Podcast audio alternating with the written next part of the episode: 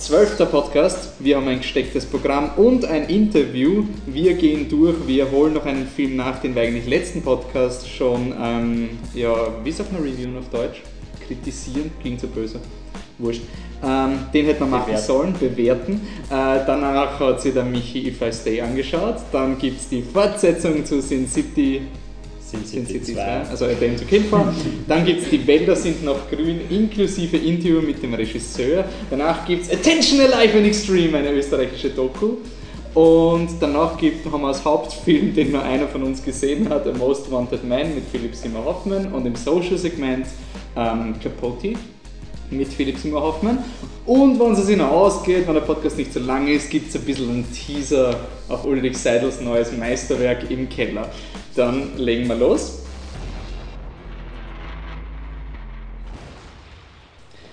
Und fangen wir an. So, ich, so, ich brauche jetzt meine. Danke, Patrick. Gern geschehen. So. Wir haben uns einen Film angeschaut, der ist schon am 3. September rausgekommen und ist eigentlich ein sehr ähm, riskanter Film gewesen, weil das ist äh, etwas, was nicht mehr so bekannt ist, jetzt auch nicht mehr wirklich so ein Mörder-Franchise ist oder sowas, sondern eigentlich hauptsächlich unbekannte Charaktere.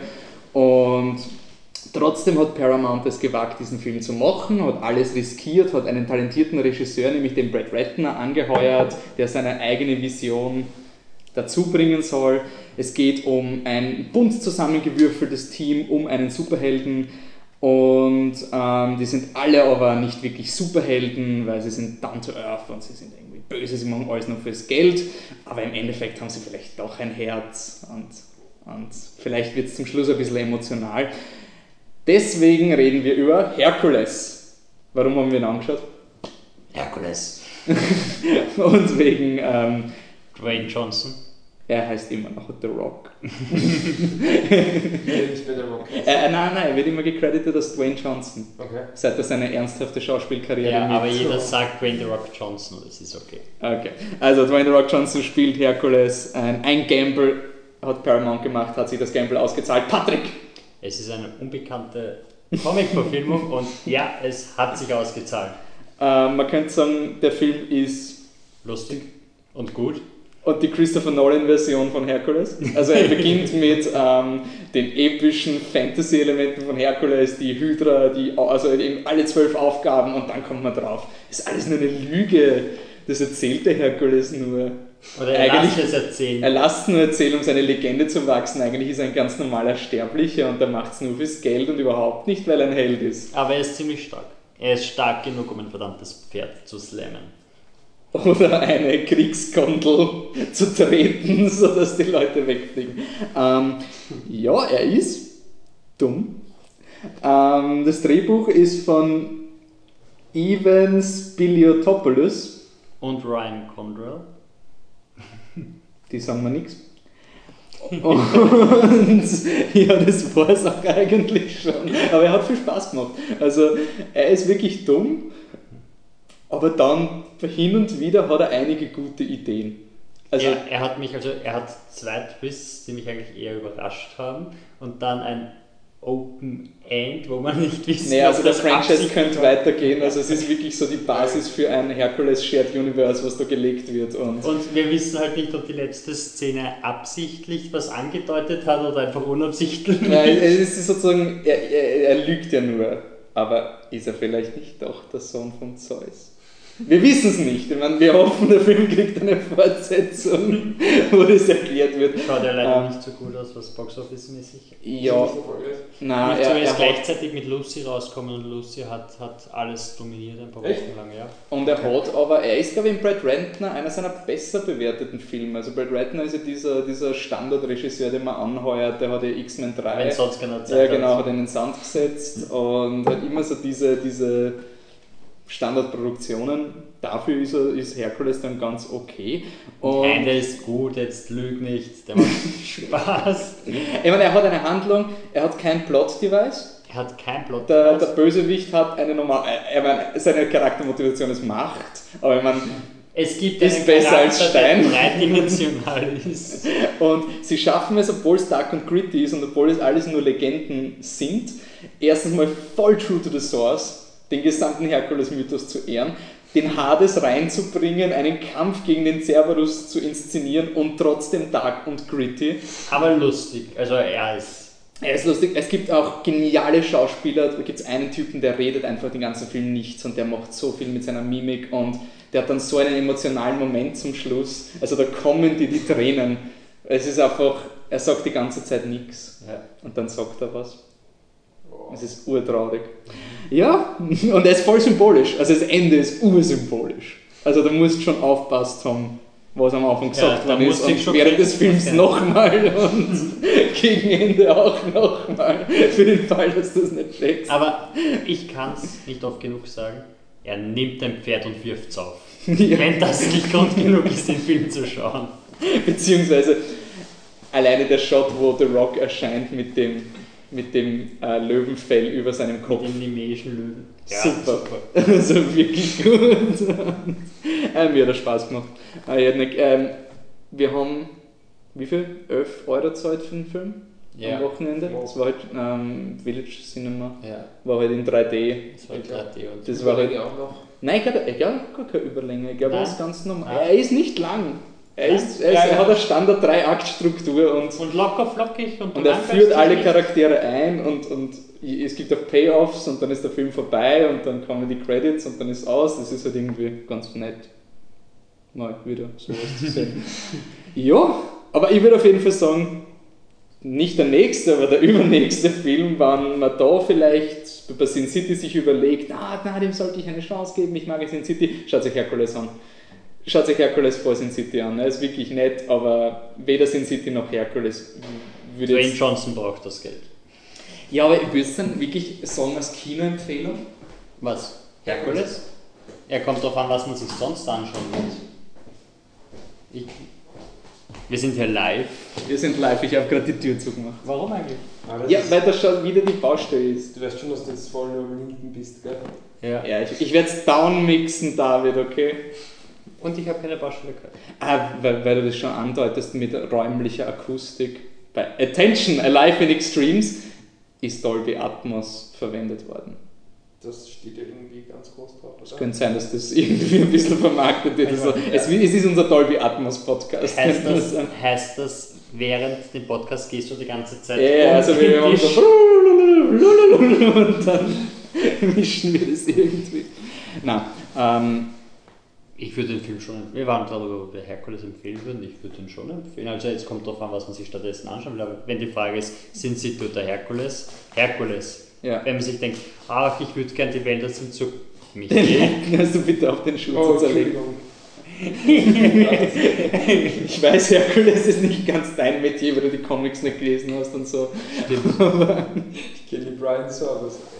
Ja, aber man muss sagen, auch wenn man die Comics nicht gelesen hat, es ist ein super schöner Einstieg. Es ist ein komplett äh, ein Reboot für die, Aber die Brian Charaktere. Sorbo-Serie ist nicht auf dem Comic, oder? Kevin Sorbo. Kevin Kevin Sorbo, Sorbo, nein, ja. das ist, Nein. das ist einfach so. Keine Ahnung, dieser, war, war dieser sein Comic das Original? Was ist denn die Source von Herkules? Achso, du hast das überzeugend gesagt. Die Herakles-Sage. Also vom Film jetzt oder von generell? Generell Herkules. Es war kein so. Comic, Was war denn eine Sage. eine Sage? Wow. Eine griechische Sage von damals. Später 80er oder? Von irgendwas sicherlich später. Also es ist ein älterer Franchise, kann man das festhalten. Es ist einer der ersten Franchises. Ich meine, der hat zwölf Teile gehabt. Ja. Okay. Und dann noch ein Spin-off bis zu seinem Tod. Und das ist jetzt sozusagen ein Sequel zu diesen ersten zwölf Teilen, was aber sozusagen nicht an die, an die Kontinuität der ersten zwölf Teile gebunden ist. Nein, nein, nein, die zwölf Teile sind vorbei und, und was hat danach nach den zwölf Aufgaben quasi gemacht? Okay, also bei das? Teil 13. Jetzt wissen wir, wo die Geschichte spielt. Mehr oder weniger, ja. Okay. So. Also, man kann ihn sich im Kino anschauen. Auf jeden Doch. Fall. Okay. Aber ich würde nicht 10 Euro dafür zahlen, also wann dann unter der Woche vielleicht.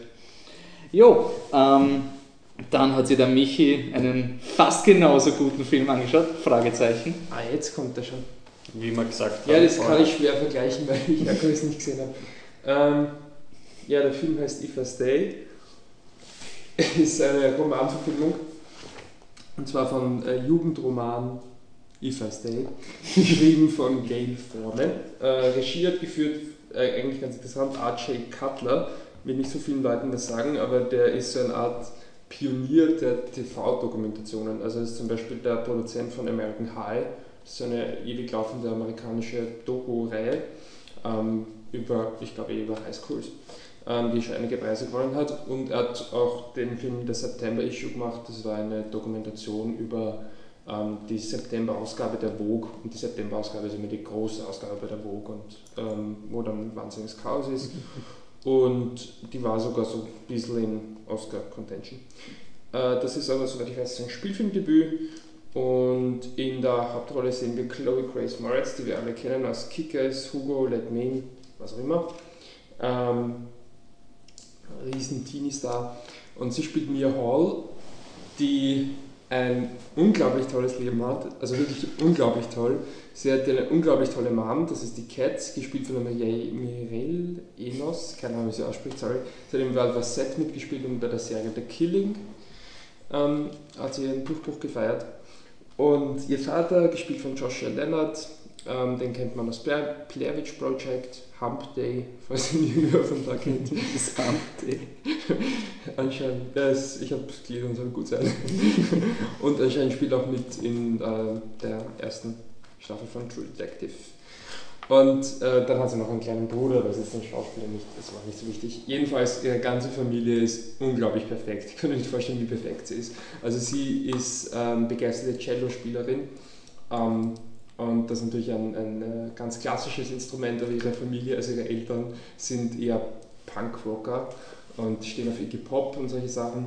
Und der Vater hat sogar in einer Band gespielt, die Mutter steht halt auch voll drauf und sie sind halt voll die harten Leute eigentlich, aber sie haben sich voll angepasst für sie und sie sind so unglaublich nett zu ihr und sie sind wirklich, glaube ich, die besten. Hast du ein Problem damit, wenn Leute nett sind, Michi? Nein, aber wirklich, das ist die perfekte Familie. Du kannst dir keine tollere Familie. Die sind so nett, so lieb, so verständnisvoll.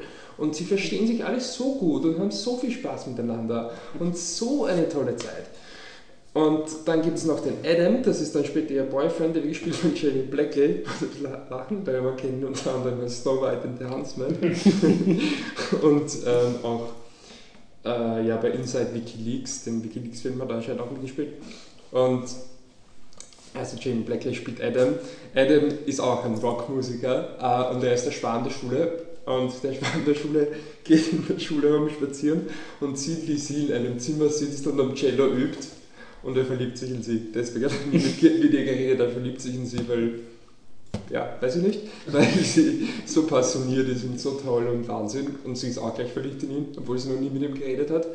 Und aber anscheinend ist sie die ganze, Klasse, äh, ganze Schule in ihn verknallt, von daher vielleicht nicht so was Besonderes. Und natürlich kommen sie zusammen und haben eine unglaublich tolle Beziehung.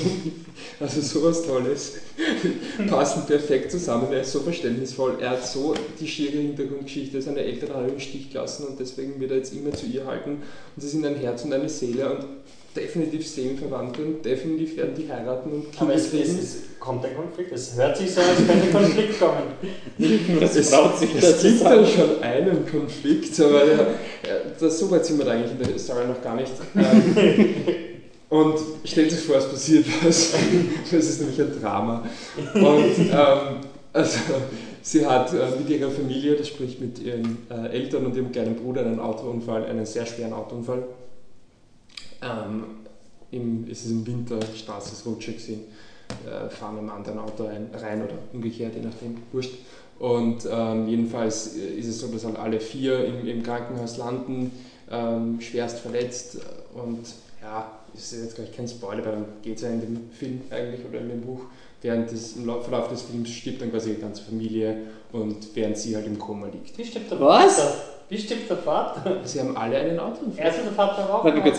Also sie liegt im Koma, alle von der Familie liegen im Koma. Nein, alle sind tot und sie liegt im Koma.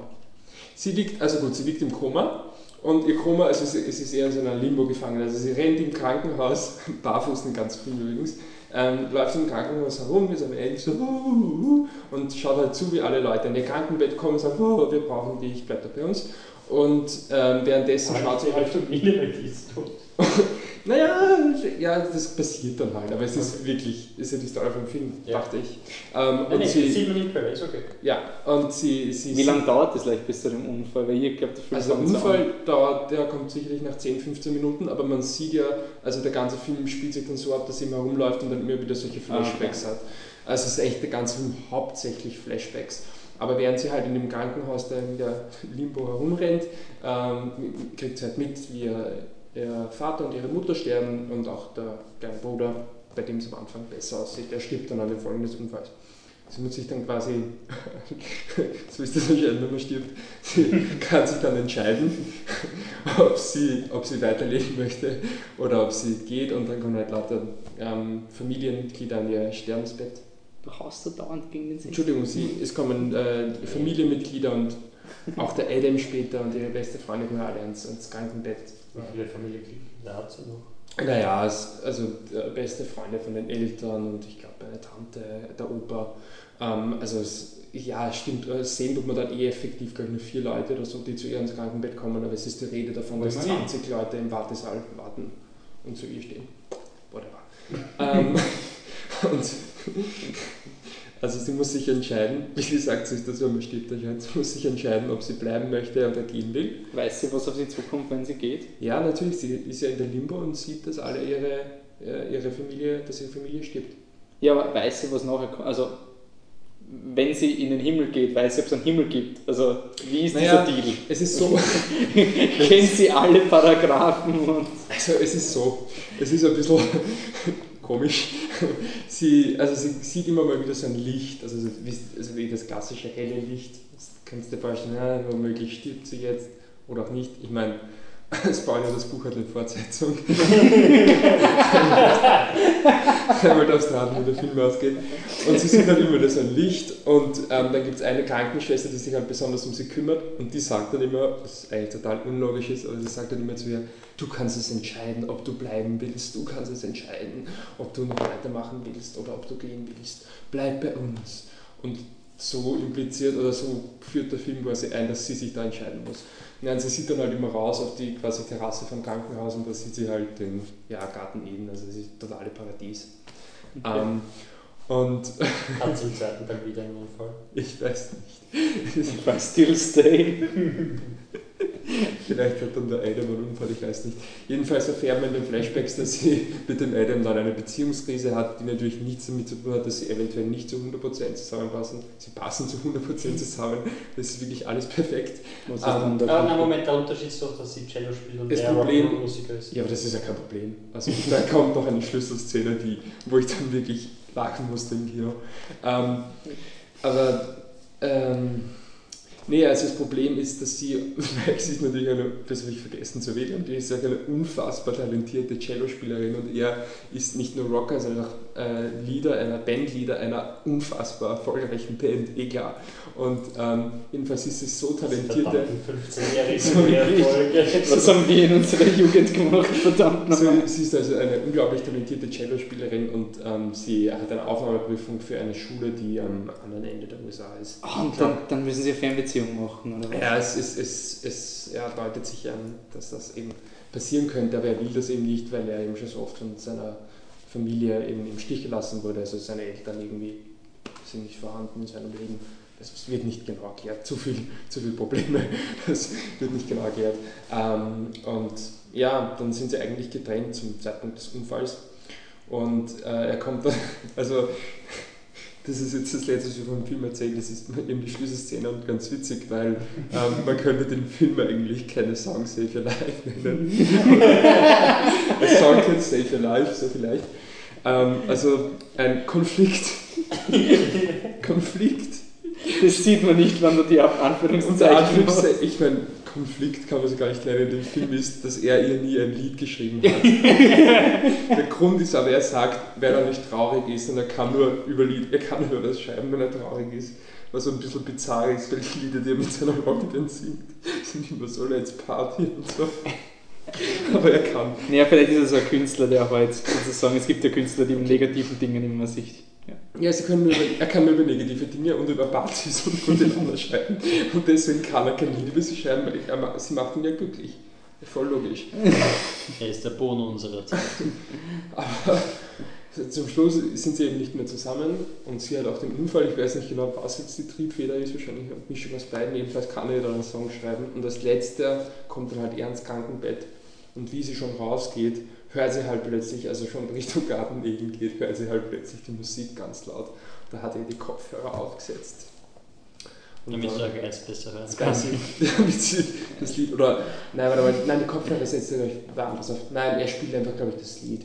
Jedenfalls sitzt er mit der Gitarre da und trällert ihr das Lied. Super, die Szene sieht man auch schon im Film. Das ist die. Das ist die letzte Szene. Aber es kommt raus, das ist nicht die Schlüsselszene. Sorry, ich muss nur die Schlüsselszene erwähnen, weil die fand ich so lustig. ähm, das ist halt quasi auch so ein Konflikt. Ich weiß, man sieht die Anführungszeichen nicht, aber sie wären riesig. Konflikt in dem Film. Sie, wobei das fällt eigentlich erst in der Szene ein, wo, sie, wo er gelöst wird, der Konflikt, dass es ein Konflikt war. Ähm, also wie gesagt, sie ist halt wirklich umgeben von lauter Rockern. Ähm, und äh, es gibt so eine Feier, jeden Sonntag, glaube ich, in der Woche oder einen Sonntag im Monat, was auch immer, laden ihre Eltern zu einer Art Grillfest oder was ein und da kommen halt alle ihre besten Freunde, sind natürlich alles Rocker und auch der Adam dann schon und auch in Adam seiner Haberer kommen alle und in diesen ur viele Rocker da und sie halt mit ihrem öden Cellos, passt halt theoretisch nicht so gut zusammen und dann gibt es eine Szene, wo sie am, am also äh, das meint dann eine Freundin von ihr, das war der glücklichste Moment, den sie je von ihr erlebt hat, wie sie auf einer dieser Grillfeiern am Lagerfeuer sitzen und Musik machen und wirklich, sie singen irgendein Lied, nicht, das glaubst du jetzt, keine Ahnung, irgendein Beatles-Song, den wenigstens jeder kennt oder so, nein, irgendein Lied, das sie gerade erfinden und plötzlich jammen alle dazu und sie setzt sich mit Cello hin und jammt dazu zur Akustikgitarre. Ich meine, stell dir das mal vor. Du setzt sich, du setzt sich mit Cello hin und jammt mit. So ein Blödsinn. So ein unfassbarer Blödsinn. Also, der Michi weint gerade vor Lachen. er, ist noch, er ist so rot wie seine Hose. Stellt euch das mal vor. Was für ein Blödsinn bitte. Setzt sich mit Cello hin zum Lagerfeuer und jammt mit ihnen. Und endlich hat sie das Gefühl auch, wohl dazu zu gehören und Teil einer Band zu sein. Weil sie dachte immer, das Cello wäre ein Soloinstrument. Aber jetzt ist sie draufgekommen, dass das da voll gut reinpasst. Ohne dass man das je üben muss und sonst was. Ja, das war wirklich. Ja. Ich habe den Film noch nicht bewertet. Jetzt bin ich aber neugierig. Äh, hätte ich nicht gewusst, dass eine Fortsetzung hat, dass das Buch eine Fortsetzung hat, nein, nicht mal dann wäre ich. Also es ist wirklich wahnsinnig manipulativ, weil halt alles in ihrem Leben so unfassbar und im wahrsten Sinne des Wortes unglaublich perfekt ist, dass es einfach ja eigentlich von Minute 1 an ziemlich lächerlich ist. Aber vielleicht deswegen unterhaltsam. Aber ja. Ich habe meinen Spaß gehabt, aber ist nicht gut. Ich es Speed Race? Also ich glaube, es ist vielleicht ein Speed Racer für mich, weil ich das einfach ziemlich lustig finde, wenn, wenn solche, solche Jugendromanverfilmungen halt so ultra emotional so scheiße sind. Aber also ich würde mir nochmal anschauen, aber es ist wirklich, wirklich schlecht. Es ist, Also ich finde ihn so... Es ist September und wir haben den ersten Speed Racer-Kandidaten des Jahres, oder? Ich fand ihn halt wirklich wahnsinnig unterhaltsam, ich kann mir vorstellen, dass sich fast alle anderen einfach nur denken, Alter. Oh, ich sehe gerade am Plakat steht oben Live for Love. Na, wie wir da wohl ausgehen. Ah, das Plakat ist auch ziemlich scheiße, wenn man sich mal so anschaut. Ja, Also, und ja, vielleicht noch kurz, ähm, ich habe halt, es ist hier die klassische Rotten Tomatoes Konsensus, wenn der Film schlecht ist, die Hauptdarstellerin gibt die Bestes. aber, aber es reicht ich muss ehrlich sagen, ich fand die Chloe Grace macht es auch nicht wirklich überzeugend. Also das war ziemlich... ich schätze, sie hat sich halt schon genug, genug Fan, also genug Anerkennung erarbeitet, dass man sie nicht komplett zerstören will, wenn man sitzt. Ja, nein, ich habe jetzt ein ganz lustiges Interview von der gehört, wo sie gemeint hat, dass jetzt auf ihre, auf ihre Autogrammstunden oder so kommen dann lauter alte Männer oder erwachsene Männer und 13-jährige Mädchen, die einen von Kickers und die anderen von If I Stay. also jetzt hat sie dann alles abgecovert. Keiner von Hugo? Das Scorsese immer noch. Okay, ich bin fertig. Aber sie war ja doch auch die, die gemeint hat, Kickers 2 ist von den ganzen verdammten Ja. Film-Downloadern ruiniert worden. Also die Kirk Esmeralda hat in einem Interview gesagt, Kickers kriegt keine Fortsetzung, weil die Downloads haben den Film ruiniert, nicht weil Kickers 2 scheiße war. Nein, Also die, es gibt keinen dritten Teil. Ja, hoffentlich. Also es gibt wegen, wegen, weil sie kein Geld eingenommen Ja. haben, weil alle, alle Leute, nicht weil sich niemand interessiert hat für den Film, sondern und nicht weil Jim Carrey schon im Vorhinein gesagt hat, wie scheiße der Film ist, aber na. ja, der Downloads. zu einer furchtbaren Zeit rausgekommen ist mit Gut, aber- Sacker und so. Ja, aber ich muss sagen, man ist 17, mein Gott. Ja, eben. Lass Das ist immer das leben. Lustige, wenn man, wenn man so 16-, 17-Jährige nach, nach Weltweisheiten fragt. Genauso Ja. wenn man, Ja, wenn man einen Typen, der von der Stratosphäre runterruft und fragt, wie seine ideale Regierungsform ist und er meint so, naja, gemäßigte Diktatur wird mir schon gefallen. Danke, wäre Felix Baumgartner. Perfekte Überleitung, aber ja, kommen von einem dramatischen zum nächsten dramatischen. Kramer, warum bist du heute hier? Kannst du dich erinnern, wie du hierher gekommen bist? Wir sind bei Sin City 2, A Day to Kill for. Sin City 2, A Dame to Kill for. Entschuldigung. das ist so schlimm. Soll ich mit so einer Stimme die ganze Review machen? Also. Ich muss einmal im Podcast meine Freundin erwähnen, oder? Ja. Kann ich kurz mal rausgehen zu meiner Freundin Hallo sagen, die ich seit zwei Wochen nicht mehr gesehen habe? Ah, Ja, ja, aber nimm mal Wasser mit, bitte. Von da vorne. Ja. Hallo alle. Grüß Sie von uns. Ja. Aber du versammst dann die Inhaltsangabe von Sin City 2. Ich, ich werde es gerade. ich ich höre es mir danach an.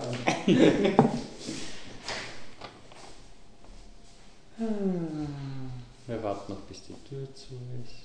Bald Es ist. Dienstagnachmittag, ein ganz normaler Tag in einer ganz normalen Stadt. Patrick sitzt mit einem Zettel vor dem Diktiergerät.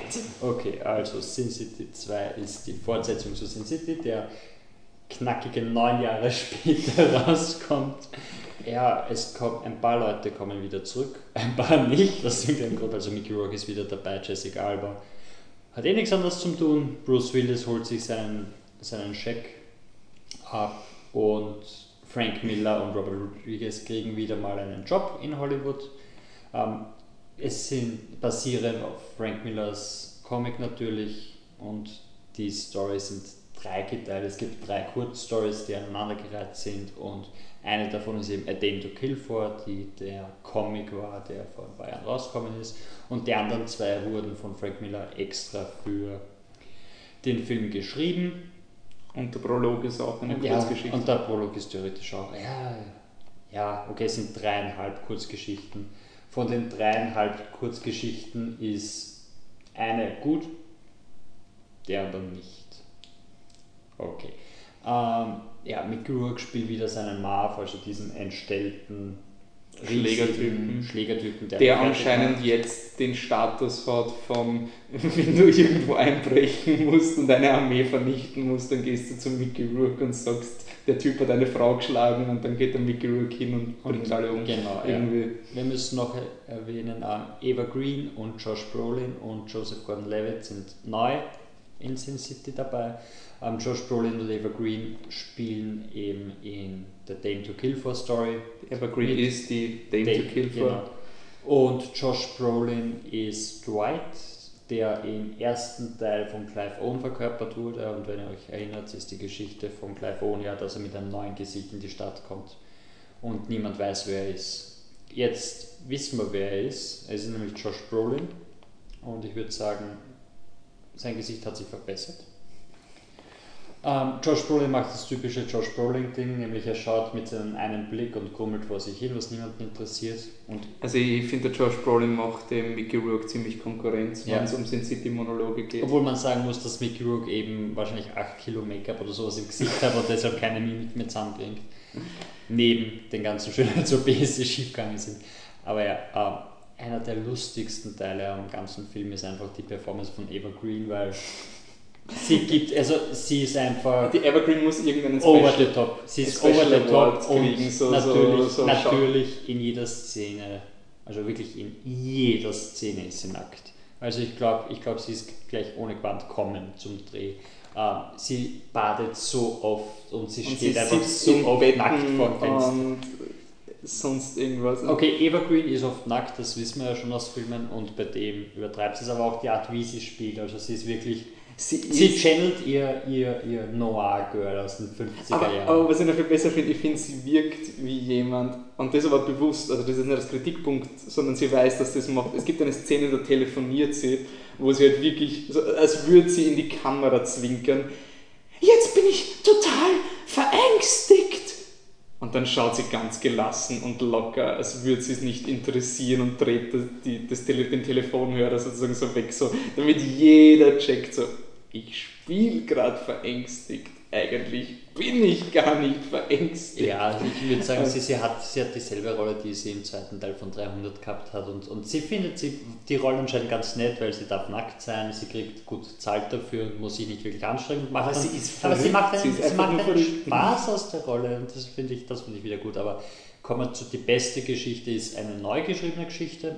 Der ähm, Hauptdarsteller ist Joseph Gordon-Levitt, der den bösen Senator von Sin City quasi beim Pokerspiel herausfordert, um ihn zu besiegen, damit er halt zeigt, er hat diesen moralischen Sieg und die ist relativ kurz und in der Mitte unterbrochen, weil dann eine zweite Geschichte eingeschoben wird. Also die Day to Kill For wird da eingeschoben dazwischen und deshalb ist es wahrscheinlich die beste, weil es wirklich so eine kleine Kurzgeschichte, die da reingeworfen wird, die den eindeutig besten Schauspieler verwendet und auch die Story am besten umsetzt mit einem absolut antiklimatischen Ende, was allerdings es ist wieder von der Aussage her über diese Sin City funktioniert. Und danach kommen dann 25 Minuten Jessica Alba. Was Was aber nicht so schlimm ist, wenn man es weiß. Also Ja, wir haben ja aber schon es gewusst, dass es ziemlich furchtbar sein wird und dann war es jetzt so, ja, es, ist, es, ist- es existiert halt, aber okay. Ähm, ich muss sagen, die, die Joseph Gordon-Levitt-Geschichte, das war ja, ähm, Frank Miller ist ja mittlerweile nicht mehr dieser unfehlbare Gott, der er Ende der 80er Jahre war, wo er halt mit seinen Comics erschienen ist und Dark es Knight Returns und ihm so. halt nicht, dass es viele Interviews mit ihm gibt. So Genau, und wenn er halt seine, seine Meinungen zu Occupy Wall Street kundtut, kann man googeln, sind ziemlich, also nicht nur, wo er so verschleiert sagt, dass er das nicht okay findet, sondern wo es wirklich schon klingt wie so eine Republikaner-Parodie, dann ist man halt ein bisschen vorsichtig, wenn es heißt, dass der ähm, Frank Miller ein neues Drehbuch schreibt für Sin City. Insofern ist dann überraschend, dass das der beste Teil ist von, von Mhm. dem Film. Aber wie gesagt, ich glaube, das ist, das ist, weil es so kurz ist und vielleicht auch einfach, weil keine Frau vorkommt. Ich will ihm jetzt nichts unterstellen, aber wenn man sich die Eine zwei. Kommt von Joseph Gordon-Levitt. Ja, ihn als minimalster Nebendarsteller, die Hallo sagt und das Und war. dann Und dann stirbt. so, ja, also, also er macht das, was er am besten macht, er köpft sie. Aber äh, nein, also die anderen zwei Stories sind halt wirklich, also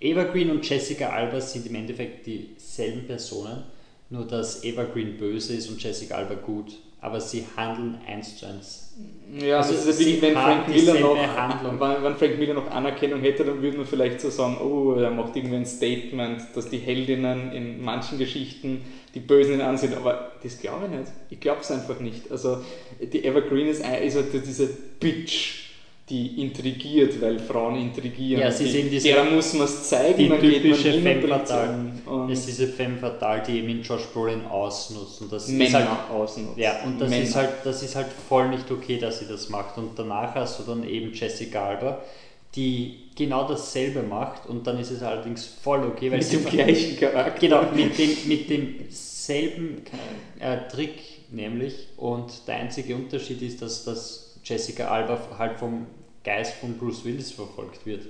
Also, ich weiß, okay, Sin City 1 war einfach so ein. Da hast du irgendeine Emotion gehabt, wenn du es angeschaut hast. Die, die, die Brutalität war so over the top, dass du. Dass du Bin ich zu spät? Nein. wofür? Außer, dass du mich unterbrichst. Entschuldigung. Wo warst du leicht? Bei deiner Freundin? Ja. Ah, wir sind gerade da, wir vergleichen den ersten mit dem zweiten. Also Sin City ist halt dreckiger der erste.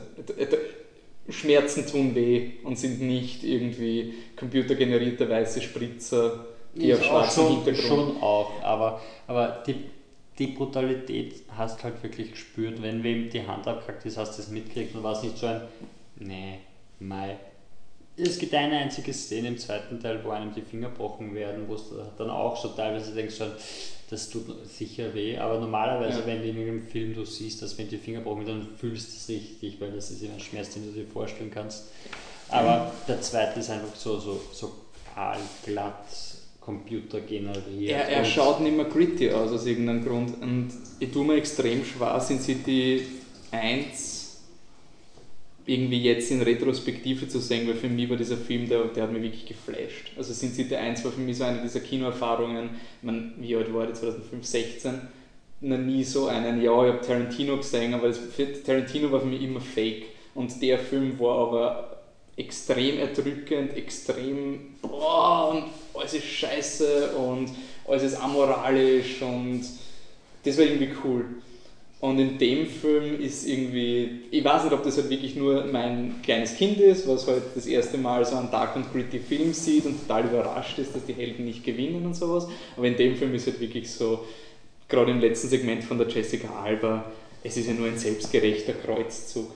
Also Sin City 1 hätte am Ende von ihrer Storyline, wo alles so sich in, in Gerechtigkeit kurzzeitig auflöst, noch einen 5-Minuten-Monolog gemacht, warum jetzt alles scheiße ist. Also so, keine Ahnung, dass sie jetzt in der Irrenanstalt sitzt und keiner glaubt ihr oder sonst irgendwas, aber so wie der Film endet, ist halt irgendwie so diese Coolness. Es ist irgendwie so, Django befreit die Sklaven, indem er den DiCaprio und den Sam Jackson erschießt und jetzt ist das Thema Sklaverei erledigt. Irgendwie so dieses bisschen fehlgeleitete Rache Ja, was halt auch noch ist, der erste Film hat eben auf, in seinen eigenen Regeln irgendeine Art von, von Gleichberechtigung oder Feminismus drinnen gehabt, weil du hast zwar Frauen nackt gesehen, dafür waren sie genauso brutal wie Männer und waren nicht einfach nur in den Opferrollen.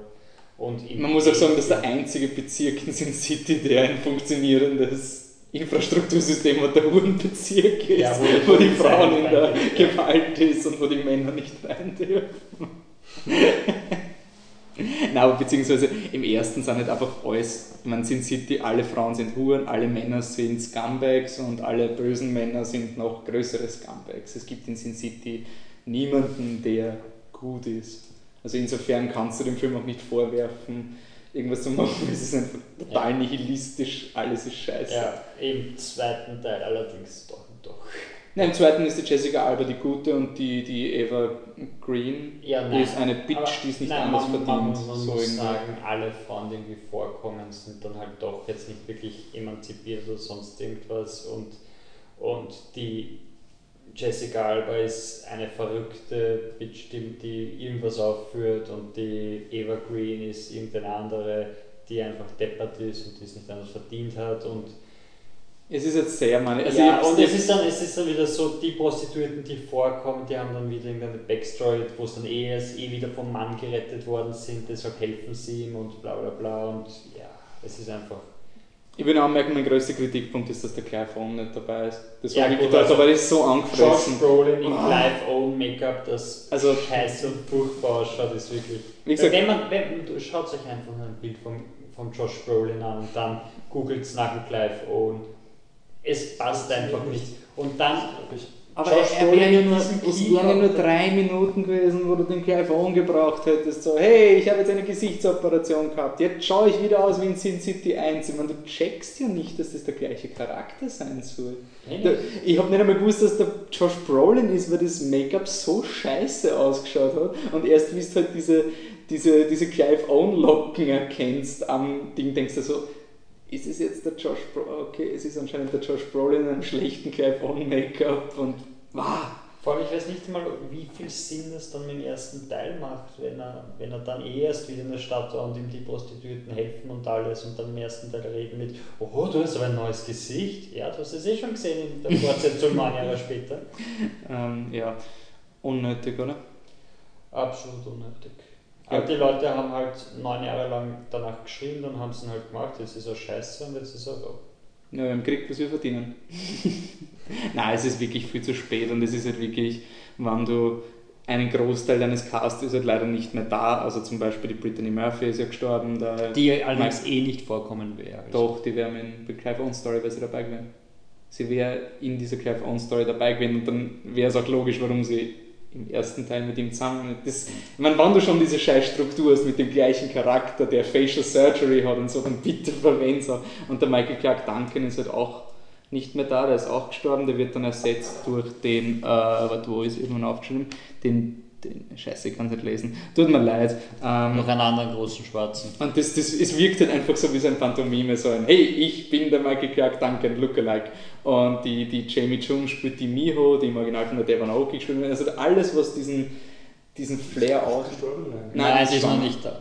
Die ist wegen Schwangerschaft hat sie spielen. Und also alles, was diesen, diesen Franchise irgendwie, was den City irgendwie so cool gemacht hat, war halt einfach diese Verbundenheit von den Geschichten und diese Quervernetzung. Und wenn du dann jeden Schauspieler durch so, hey, Michael Clark Duncan ist nicht da, nehmen einen x-beliebigen anderen bösen schwarzen Mann. Und hey, die Devon Aoki ist nicht da, ja, nehmen eine andere Asiatin, wird schon keiner merken. Es ist halt irgendwie so, ja, dann ist der Film wirklich unnötig. Und Es kommt jetzt übrigens ein. Also, sorry, Nein, bitte. ich bin schon fertig. das ist jetzt random. Ja, Passt. Es kommt eine, eine Brittany Murphy TV-Doku raus. Nein, nein, das, das, die gibt es ja schon. Das ist, das, das ist die, wo irgendwie so, so gefragt wird, eher wo gefragt wird, ob sie nicht vielleicht doch ermordet worden ist. Das ist so, so ein, so ein Lifetime so History Channel. Stil. Ja, genau, sowas. Okay. Von denen gibt es mehrere, da hat es jetzt auch irgendein anderes gegeben, was eben auch so in die Richtung war, was halt eher unterhaltsam. Mhm. Ja. Gut. Ich würde sagen, wenn der Film draußen ist, kann man es, also wenn DVD draußen ist, kann man sich das Joseph Gordon-Levitt-Segment anschauen. Den Rest kann man schmeißen und sich Ja. stattdessen Hercules anschauen. Man soll sich generell immer Herkules anschauen. Und jetzt kommen wir jetzt zu einem Film, den nur ich gesehen habe. Wir Nein. kommen jetzt, oder? Ah, na, stimmt, sorry, ich bin schon zu schnell. Hört Jetzt kommt ein wisst Film, den ich nicht gesehen habe. Ist der Deswegen Michi einer von wieder euch. dran? Ich mach das. Aber wenn du Wälder machst, sonst mach ich Wälder. Kann ich Ja, sagen, ich wieder kann mich schon und aus dem Raum gehen? Ja, du kannst deine Freundin nicht besuchen. Oh. Das dauert ein bisschen. ähm, ja, wir kommen zu Die Wälder sind noch grün. Ähm, Schlechte Überleitung, würde ich nur sagen. Wir Okay. hätten sagen können, es gibt Grün nicht in Sin City. Außer es gibt Evergreen. Ja, und ihre Augen sind auch grün. also, dann. Erklären Sie noch, was jetzt auf uns zukommt. Also, die ähm, jetzt komplett. Jetzt kommt der Film Die Wälder sind noch grün, ist ein in Österreich produzierter Kriegsfilm über den Ersten Weltkrieg. Regie hat geführt Marko Nabersnik, ein Slowene, der mit uns, also mit dem Patrick und mir, ein Interview geführt hat. Dort wird auch den Plot kurz vorstellen. Wir haben die Fragen auf Deutsch gestellt, er hat auf Englisch geantwortet. Okay, also wir sind hier mit dem Regisseur von Die Wälder sind noch grün, Marco Nabersnik. Hallo. Hallo. Ähm, zuerst einmal danke, dass du dich mit uns triffst und erzähl uns vielleicht einmal, worum es in dem Film geht. Uh, actually, the story is about the First World War. It's a story about a soldier named Jakob Lindner. He is uh, positioned uh, up in the mountains on a special uh, post uh, where they are like, like uh, help for artillery. They are looking down in the valley, they are telling the positions about where the enemy soldiers are. They report this to their soldiers down in the valley. So, this is their obligation. And in this post, uh, at this uh, uh, Beobachtungsposten, eigentlich, up there, there are three soldiers, and when the attack occurs, one dies, and then two soldiers are, are left alive, but one is very heavily wounded. So this story is actually a story about friendship, a story about uh, how uh, lonely a soldier in the war actually is, and um, basically this is uh, a war, uh, uh, uh, anti-war movie, and a story about friendship. Okay. Ähm, wann sind Sie bei diesem Projekt an Bord gekommen? Weil Sie haben ja zusammen mit dem, äh, mit dem Produzenten, mit Robert Hofferer, ähm, das Drehbuch geschrieben. Hat er zuerst was geschrieben und Sie haben es ähm, danach überarbeitet oder sind Sie, waren Sie von Anfang an schon dabei? Uh, uh, I know Robert from before, from some other film projects, and one day he told to me, uh, Marco, it would be interesting to make actually a film about this big World War One, but only with few actors. So then we sat down together, and the basic idea was from Robert. So he said, okay, let's find the location where not many soldiers were actually. And this was up in the mountains. There were some kind of these observation points, and up there were maximum five people there. So we said, okay, now we have a location, and then we made some research uh, at local museums, at local societies, uh, and then we read a few books about uh, this uh, time period, about letters from soldiers, and then we slowly had an idea what the story should be about, and then we started to write the story together. This took us about two months, and then when we had a script, we decided to go in production. First pre-production, of course, lo- location scouting, uh, to find actors. Uh, altogether, it took us uh, one year to complete the film. Und wie schwierig war der Dreh an sich, weil es spielte ja die meiste Zeit auf, dieser Ber auf diesem Berggipfel und dann später Szenen im Wald drinnen, war das sehr kompliziert, das ganze Team darauf zu kriegen, alles aufzusetzen und mit den Windbedingungen und allem zurechtzukommen. And the crew, the film crew was uh, about 20 people big. Uh, there were 20 members in the film crew, and everything what you see in the film is shot on original locations at the Isonzo front area. Uh, and yes, we were up in the mountains at about 2,200 meters, and the weather conditions there were very difficult because before we made the shooting, we were there only on location scouting, and mostly it was always nice weather because otherwise we would not go there. and then already during uh, the period when this uh, posten and this uh, observation point was built, the the people who m- made it uh, found out that the weather conditions will not be so nice because the weather in the mountain is changing so quickly. I, I, I- heard the stories about this before, but now in these 10 days when we were shooting the film, I experienced everything from snow. We, we were shooting in September, and up there in the September was snow, rain, fog, sun, everything. so it was really challenging, uh, mostly because of the continuity, because the film is taking a place in a specific time, but you are not doing these scenes uh, in re- real. Uh, uh, real continuity how, how do you say? In- Yes, the real order. you, you, you just switch. Now you shoot beginning and then end and then something in the middle. It depends a little bit about makeup. And the weather was changing so quickly so we had to take a lot of um, care for the continuity. This was the biggest challenge. And of course it was sometimes very very cold and the actors were dressed only in these uniforms and the uniforms are not thick Ja, mit auch noch eine Frage zur Produktion. Ähm, ihr seid ja ein Multikulti-Team gewesen, also äh, nur vier Schauspieler aber aus drei verschiedenen Ländern. Und auch du ja als Slowenier hast einen Film auf Deutsch machen wollen, der Produzent hingegen Österreicher. Ähm, Gab es da eine Sprachbarriere oder wie habt ihr das gemanagt? Uh, luckily, we all understand German. Now I speak English for this interview because I'm a little bit more fluent in English. But to speak, let's say, to understand everybody, basically, uh, we had luck that German is also a world language, so everybody understood German. But of course, when German did not work, we switched to English. but yes, you're right. Four actors, but three different countries: Canada, uh, Austria, and Slovenia. And this was actually also the intention from Robert and me to make this film, even if it's a small film, to make it as much as possible international.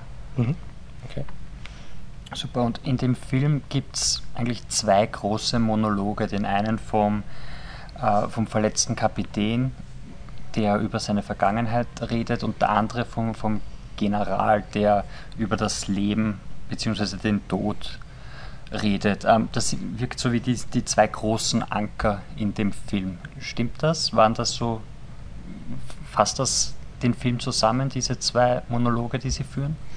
Uh, I think yes, you're right. In the film, there is not a lot of text, so all text that occurs in film is somehow very um, like anchor. It is very basic, and without this dialogue, the film could not exist. For example, when you make a film with a lot of dialogues, you can cut it out, you can uh, make it shorter. But in this film, was very little dialogue, and all the dialogue was really carefully planned before what somebody should say. And this general, he is this bad side of the war. This uh, uh, uh, Kopetsky, who is dying in this observation post, he's the positive side. So what they say, it's important. Ähm, Äh, Uns ist noch aufgefallen die ähm, ambivalente Funktion vom Telefon in diesem Film. Also zum einen ist zwar das Telefon irgendwie die einzige Verbindung, die der Soldat zur Außenwelt hat, sonst wäre er ganz alleine, aber andererseits äh, überbringt das Telefon eigentlich die ganze Zeit nur schlechte Nachrichten. Und äh, das hat mich irgendwie auch so an die heutige Zeit erinnert. Eigentlich ist das Telefon noch immer so eine, eine, noch immer so eine doppelseitige Funktion. Und war das von dir bewusst gesetzt, dass du da etwas hast, ähm, mit dem sich das Publikum auch heute emotional ähm, identifizieren kann? It was not so uh, to to make this uh, telephone that it would be so uh, in touch with today. Yes, you're right. The telephone is now again a very important thing in our life. But the uh, uh, the telephone in our film has the symbolic of these invisible faces, which are also part of the war. And our soldier is actually praying for help, uh, calling for help, but this help is completely invisible. He's it's a little bit abstract and this was our meaning to make this connection because this kind of connection really existed and there was a telephone which was specifically made for the front and you could call down in the valley but on the other side everything is so abstract so uh, up in the mountains the war is going on but you cannot see it because you are too small and this was a story about our small soldiers how he is trying to face this picture of the war but he cannot see it actually and this was our meaning to make abs- the war abstract, but somehow also irrational. Mhm. Ja. Ähm, da fällt uns auch noch ein, der Film basiert ja oder ist inspiriert vom äh, Gedicht Menschheit von Georg Trakl. Und wie hat das äh, die Arbeit beeinflusst? Wie hat euch das inspiriert, das Gedicht? Uh, this inspiration come actually, uh, it's inspiration from the producer. Yeah. He is uh, very educated about art, and when he read this- story, then he had this idea of the film. Ah, okay. So he, then later he said to me, Marco, I read this story and I have a very good idea now. So really, this is some kind Ah, of okay. also um, tribute Mhm. where everything started. Ah, okay. Ja. So, ist wirklich die Yeah, it's really, Inspiration Films. yeah, Mhm. but it's from producer now. Mhm, Okay. And then I accepted his idea and we continued working. But uh, Robert, uh, he became this idea during reading. Okay.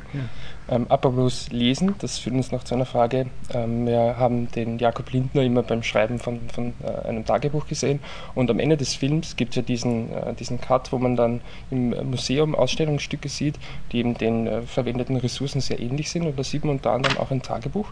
War das ein echtes Tagebuch und ähm, ihr habt ja, äh, wenn ich das richtig verstanden habe, Tagebücher gelesen ähm, und war das äh, dieses Tagebuch oder das, was im Film vorkommt, äh, wirklich etwas, was ihr in einem Tagebuch so gelesen habt ungefähr oder? I mean, the text from this uh, diary is 80% based on real diaries. So basically, this is really inspired by real uh, diaries from soldiers. But the prop itself was made by us. Okay. But when you go to the museum, there is always a special room full of diaries. Yeah, Yeah. in Kobarit there is a museum. In Kerten is the museum about this First World War, and you always find these diaries. They're really so important because at that time there were no emails, no internet.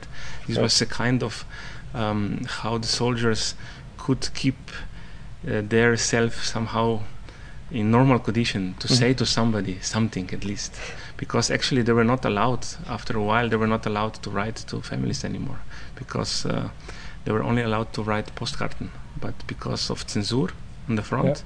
they were not allowed anymore to write to Okay. homes yeah, this was real we found out this later Also wirklich überlebensnotwendig. yeah eigentlich. really yeah Und ähm, das Thema Religion zieht sich auch durch den Film immer im Hintergrund. Es ist konstant da in dieser Berghütte, ist immer ein religiöses Zeichen. Auch im Gedicht von Georg Trakl ist ein, ein starker religiöser Aspekt dabei. Mhm. War das dann auch aufgrund der Tagebücher, dass da immer wieder die, die Idee von Religion und von Gott hineingearbeitet wurde oder war das, war das euer, dass ihr das zusätzlich einfasst? I mean, the religion is part of our film with purpose because when we made the research, we found out that few hundreds of priesters, they were priests, they were also part of the front, and there were also uh, a lot of nations there. So they have priests from all different uh, religions, Jews, Christians, Muslims. Everybody was there, and the religion was also because these soldiers lived in a specific period when no technique was there writing a di- diary and having a religious practice, there were some kind of keeping them normal, not not mm-hmm. in, not going insane, because they were there completely lost. The First World War was specific also because it was so absurd. They were only on one position. They were not fighting in the land, moving. They were coming to this front, and most of them died there now because they were on a position. And uh, as you notice, the religion and writing a diary. This was a diary. This was a very important part of their life at that time. This is also a reason why we put it in the film. Almost all these pictures, when we saw uh, from uh, this area, there were always something religious there, really, or, or a cross on the on the wall. Uh, so small uh, books, uh, small Bibles. There were also special Bibles printed for for going on the front, like a small Bible with extracts out. Yeah, you can see also this in museum. Mhm. And when we saw all this, we said, okay, let's put the religion, let's give a religion a very important uh, meaning in a film. Okay. Und zudem war ja auch dann der Kapitän Kopetzky Yeah. äh, Jude. Yeah, they were from all different. There were also B- Bosnian soldiers there, so Mhm. it was really it was really strange war, and there was also something we discovered later. Uh, most of the people later in the second part of war they did not speak uh, German because German was official language on the front, and there was some special um, teaching before to teach people at least 80 most important words to fight. So now you can imagine there were actually people there who did not speak German but they were fighting for a Kaiser and they really did not know who actually this person is. So this is also one of the reasons why First World War actually has no real winner. Everything just fell apart, and Ja. just everything was a preparation for the Second World War. Wie auch der Film am Anfang sagt, Ja, dass es ja, das Ende ja, einer Generation ja. ist. This is really, nah, the El- Europa, uh, Europa really was in a special period at that time. War das auch der Grund, warum ich diese Szene am, am Ende genommen habe mit dem Museum? Und quasi zu zeigen, okay, und jetzt ist, quasi all das im Museum gelandet und dort das Yes. Ende zu symbolisieren? A little bit was there were two two main uh, reasons why we made this uh, scene at the end, which was happening now. One is that maybe for the audience now in this time, 2014, all this can be like only a story. But actually, when you go to a museum and see, see all these pictures, and these pictures at the end, they're all real. Only our small soldier is in post production edited, but all the other faces are real faces from the museum. We got permission to use them. Uh, and when you see all these pictures, then you figure out that all these people were like you and me. They had Mm. some uh, dreams, and they were f- fighting at this strange war. And with this scene, I th- personally think that all what you saw before somehow gets real. You say, ah, actually, everybody from us was in a museum and or in a school saw these pictures, and somehow this is all real. Yeah, this was our meaning. Der Film hat ja Weltpremiere gehabt beim Shanghai Film Mhm. Festival und hat auch auf ein paar anderen Festivals gespielt. Äh, in Shanghai war er auch für den großen Preis nominiert dann, Mhm. glaube ich. Ähm, wie war die Rezeption generell vom Film? uh, in China, in Shanghai, uh, it was really interesting to see how the Chinese, mostly this was Chinese audience, how they are really, really curious about everything what's happening outside China. Not only our film, everything what's coming from outside. They are really looking it with big interest. So this was my experience. They were they were having a lot of questions. So I did not. I was thinking they will nobody will ask some anything. But now they were asking, and they were ac- actually asking mostly this uh, common uh, uh, um, modern um, questions about how is Europe now? Because now it's really again back big Europe at the same as at that time, and they were asking a lot of questions about financial crisis. so you know, I think this film, when you give a chance to this story to affect you, because it's a little bit different film as all these commercial films which are running uh, in cinemas now, then you can have a lot of opportunities to think what was then, what is now, what is the meaning actually of human being, because this film is some kind of meditation also. Mhm. Hast du noch was? Ja, ich wollte noch kurz fragen, was ich nämlich ähm, interessant finde, dass der Film, also er kommt jetzt äh, 2014 heraus und wir wissen, es ist so das äh, quasi Jubiläumsjahr für den Ersten Weltkrieg und ähm, so gesehen ist es irgendwie sehr, sehr naheliegend, jetzt einen Kriegsfilm rauszubringen, zu dem er dann wahrscheinlich auch ein bisschen mehr Medienaufmerksamkeit bekommen würde. Aber trotzdem hat der Film eigentlich äh, sehr eigene, äh, alltägliche, persönliche Motive. Ähm, könntest du dir auch vorstellen, quasi also ist der Film für dich ganz stark an das Thema Weltkrieg gebunden oder sind da schon auch persönliche Motive, die du da hineingearbeitet hast? Uh, actually, um, one of the reasons also why this I- idea was interesting for the producer and for me is this, let's say, a coincidence that this year is 100 years of beginning of the 1st Mhm. World War, and all these memories will stay alive for next four years because in four years there will be the 100 years of end of this First World War. And when the producer coincidentally also had um, not only inspiration of the story, but this fact, which is historical fact, Mhm. he said, "I think it's the right time for this film. Yeah. I think maybe in ten years from now it would be different. Maybe we would not do this film. But somehow, I think every story has its time to be Mhm. to, to, to be told. Yeah. So now now it's time for this story. Okay. Okay, und wie schaut deine Zukunft aus? Also sind, hast du schon ein nächstes Projekt, das du in Angriff nehmen willst? Oder machst du jetzt noch die Pressetour für den Film und machst dann ein bisschen Pause? Oder wie sind deine Pläne? Actually, I'm active in film and uh, te- television for last 13 years. Uh, most of uh, projects I do in my home homeland Slovenia. I'm there also a professor at Film Academy. Uh, so everything I do is part of my life, and of course I have new plans. Uh, we also talk about new projects with Robert, with uh, also mm, production companies in Slovenia. So uh, these future plans are actually part of my life. I do a lot of uh, live TV, uh, what is very different from this film. I do a lot of entertainment shows. I teach students. Uh, I write screenplays. But with film productions, it's in Europe not so easy to say now I'm making a new film. It to make a film it takes a lot of time. For example, to make this film altogether was like somehow two years with this first meeting with Robert, then thinking about what film we should make together, and then we found a t- uh, team. And also my previous films, three to four years to make one film. Uh, Europe is very different from Mhm. Hollywood. Okay, dann bedanken wir uns fürs Ja, Interview vielen Dank. Thank you. wünschen dann noch einen schönen Tag. Thank you. And Ja, thank you for the danke. opportunity. Ah, nein, wir danken für die Möglichkeit. Yeah, we always are together in this. Ja. Jetzt haben wir einiges erfahren. Das ist jetzt schwer, sonst fangt man immer an mit dem Plot. Ja, ich fange noch an, kurz an zu den Schauspielern, die kommen da natürlich nicht vor. Ähm, Das ist zum einen der Michael Christoph, der spielt den Jakob Lindner. Sim ist ein, ein Österreicher, der in Slowenien ähm, Film studiert hat, glaube ich. Oder auf einer Filmschule war so. Und einer Schauspielschule wahrscheinlich. So.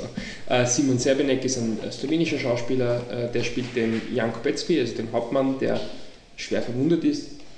Und der ist auch eigentlich, also die Schauspieler sind generell jetzt nicht wirklich bekannt. In einer Traumsequenz gegen Ende kommt Clemens Ab Lindenberg als General vor und der vierte und letzte Schauspieler im Film ist äh, Christian Hotko, ein äh, geborener Kroate, der in Kanada lebt. Ähm, der spielt den Karl Hafner, der, das ist der Soldat, der gleich am Anfang stirbt. Also es gibt effektiv in dem Film eigentlich nur Zwei. zwei Schauspieler, einer, der in einer Szene vorkommt, einer, der in einer paar Szene für ein paar Sekunden vorkommt. Ähm, ja, was halten wir von dem Film? Oder ich weiß nicht, wo soll man anfangen? Wir haben Ähm. jetzt schon so viele Fragen auch gestellt. Nein, wir können ja einfach mal über das Interview an sich reden. Ich finde, er war ein ziemlich gemütlicher, leibender ja, Typ, der uns eigentlich das Interview relativ abgenommen hat, weil er eben schön lang geantwortet hat Ja. und halt auch wirklich ins Detail gegangen ist, dabei relativ freundlich war und auch vielleicht etwaige unprofessionelles Verhalten geduldet hat. Sagen wir es mal so. was meinst du denn? Äh, naja, mit dem Saal und dem Ganzen. Ach so, ja, wir haben, ne, ich finde es eigentlich cool. Wir haben ja, Ja, wir, wir haben das Interview quasi im Kinosaal geführt mit ihm. und es möchten wir uns auch bedanken für seine Flexibilität diesbezüglich. weil er ja eigentlich schon glaubt hat, er hat kein Interview mehr und schon gehen wollte. Ja, und dann wurde noch zurückgerufen.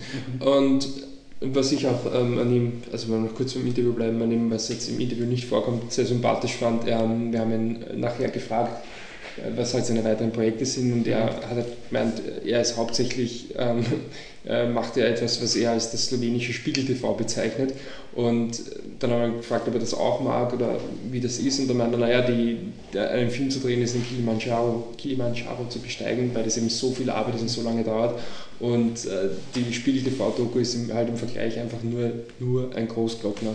Und äh, er mag eigentlich beides, hat er gemeint. Das war irgendwie sympathisch, dass mal nicht so ein Jammerer war, der dann meinte, uh, ich kann irgendwie, will ich am liebsten nur Filme drehen. Ja, er hat auch gesagt, er hat irgendwie seit 13 Jahren macht er irgendwie diese, diese Reportagen. Ja. Er hat irgendwie in diesen 13 Jahren hat er 600 davon dreht Ja, oder sowas. Er hat er macht so, ungefähr 60 im Jahr. er, er, braucht, er braucht drei Stunden oder sowas am Nachmittag, um das alles zu machen. Das er, ist er auch kommt vorher erledigt. kurz hin, macht das Licht Macht das Licht.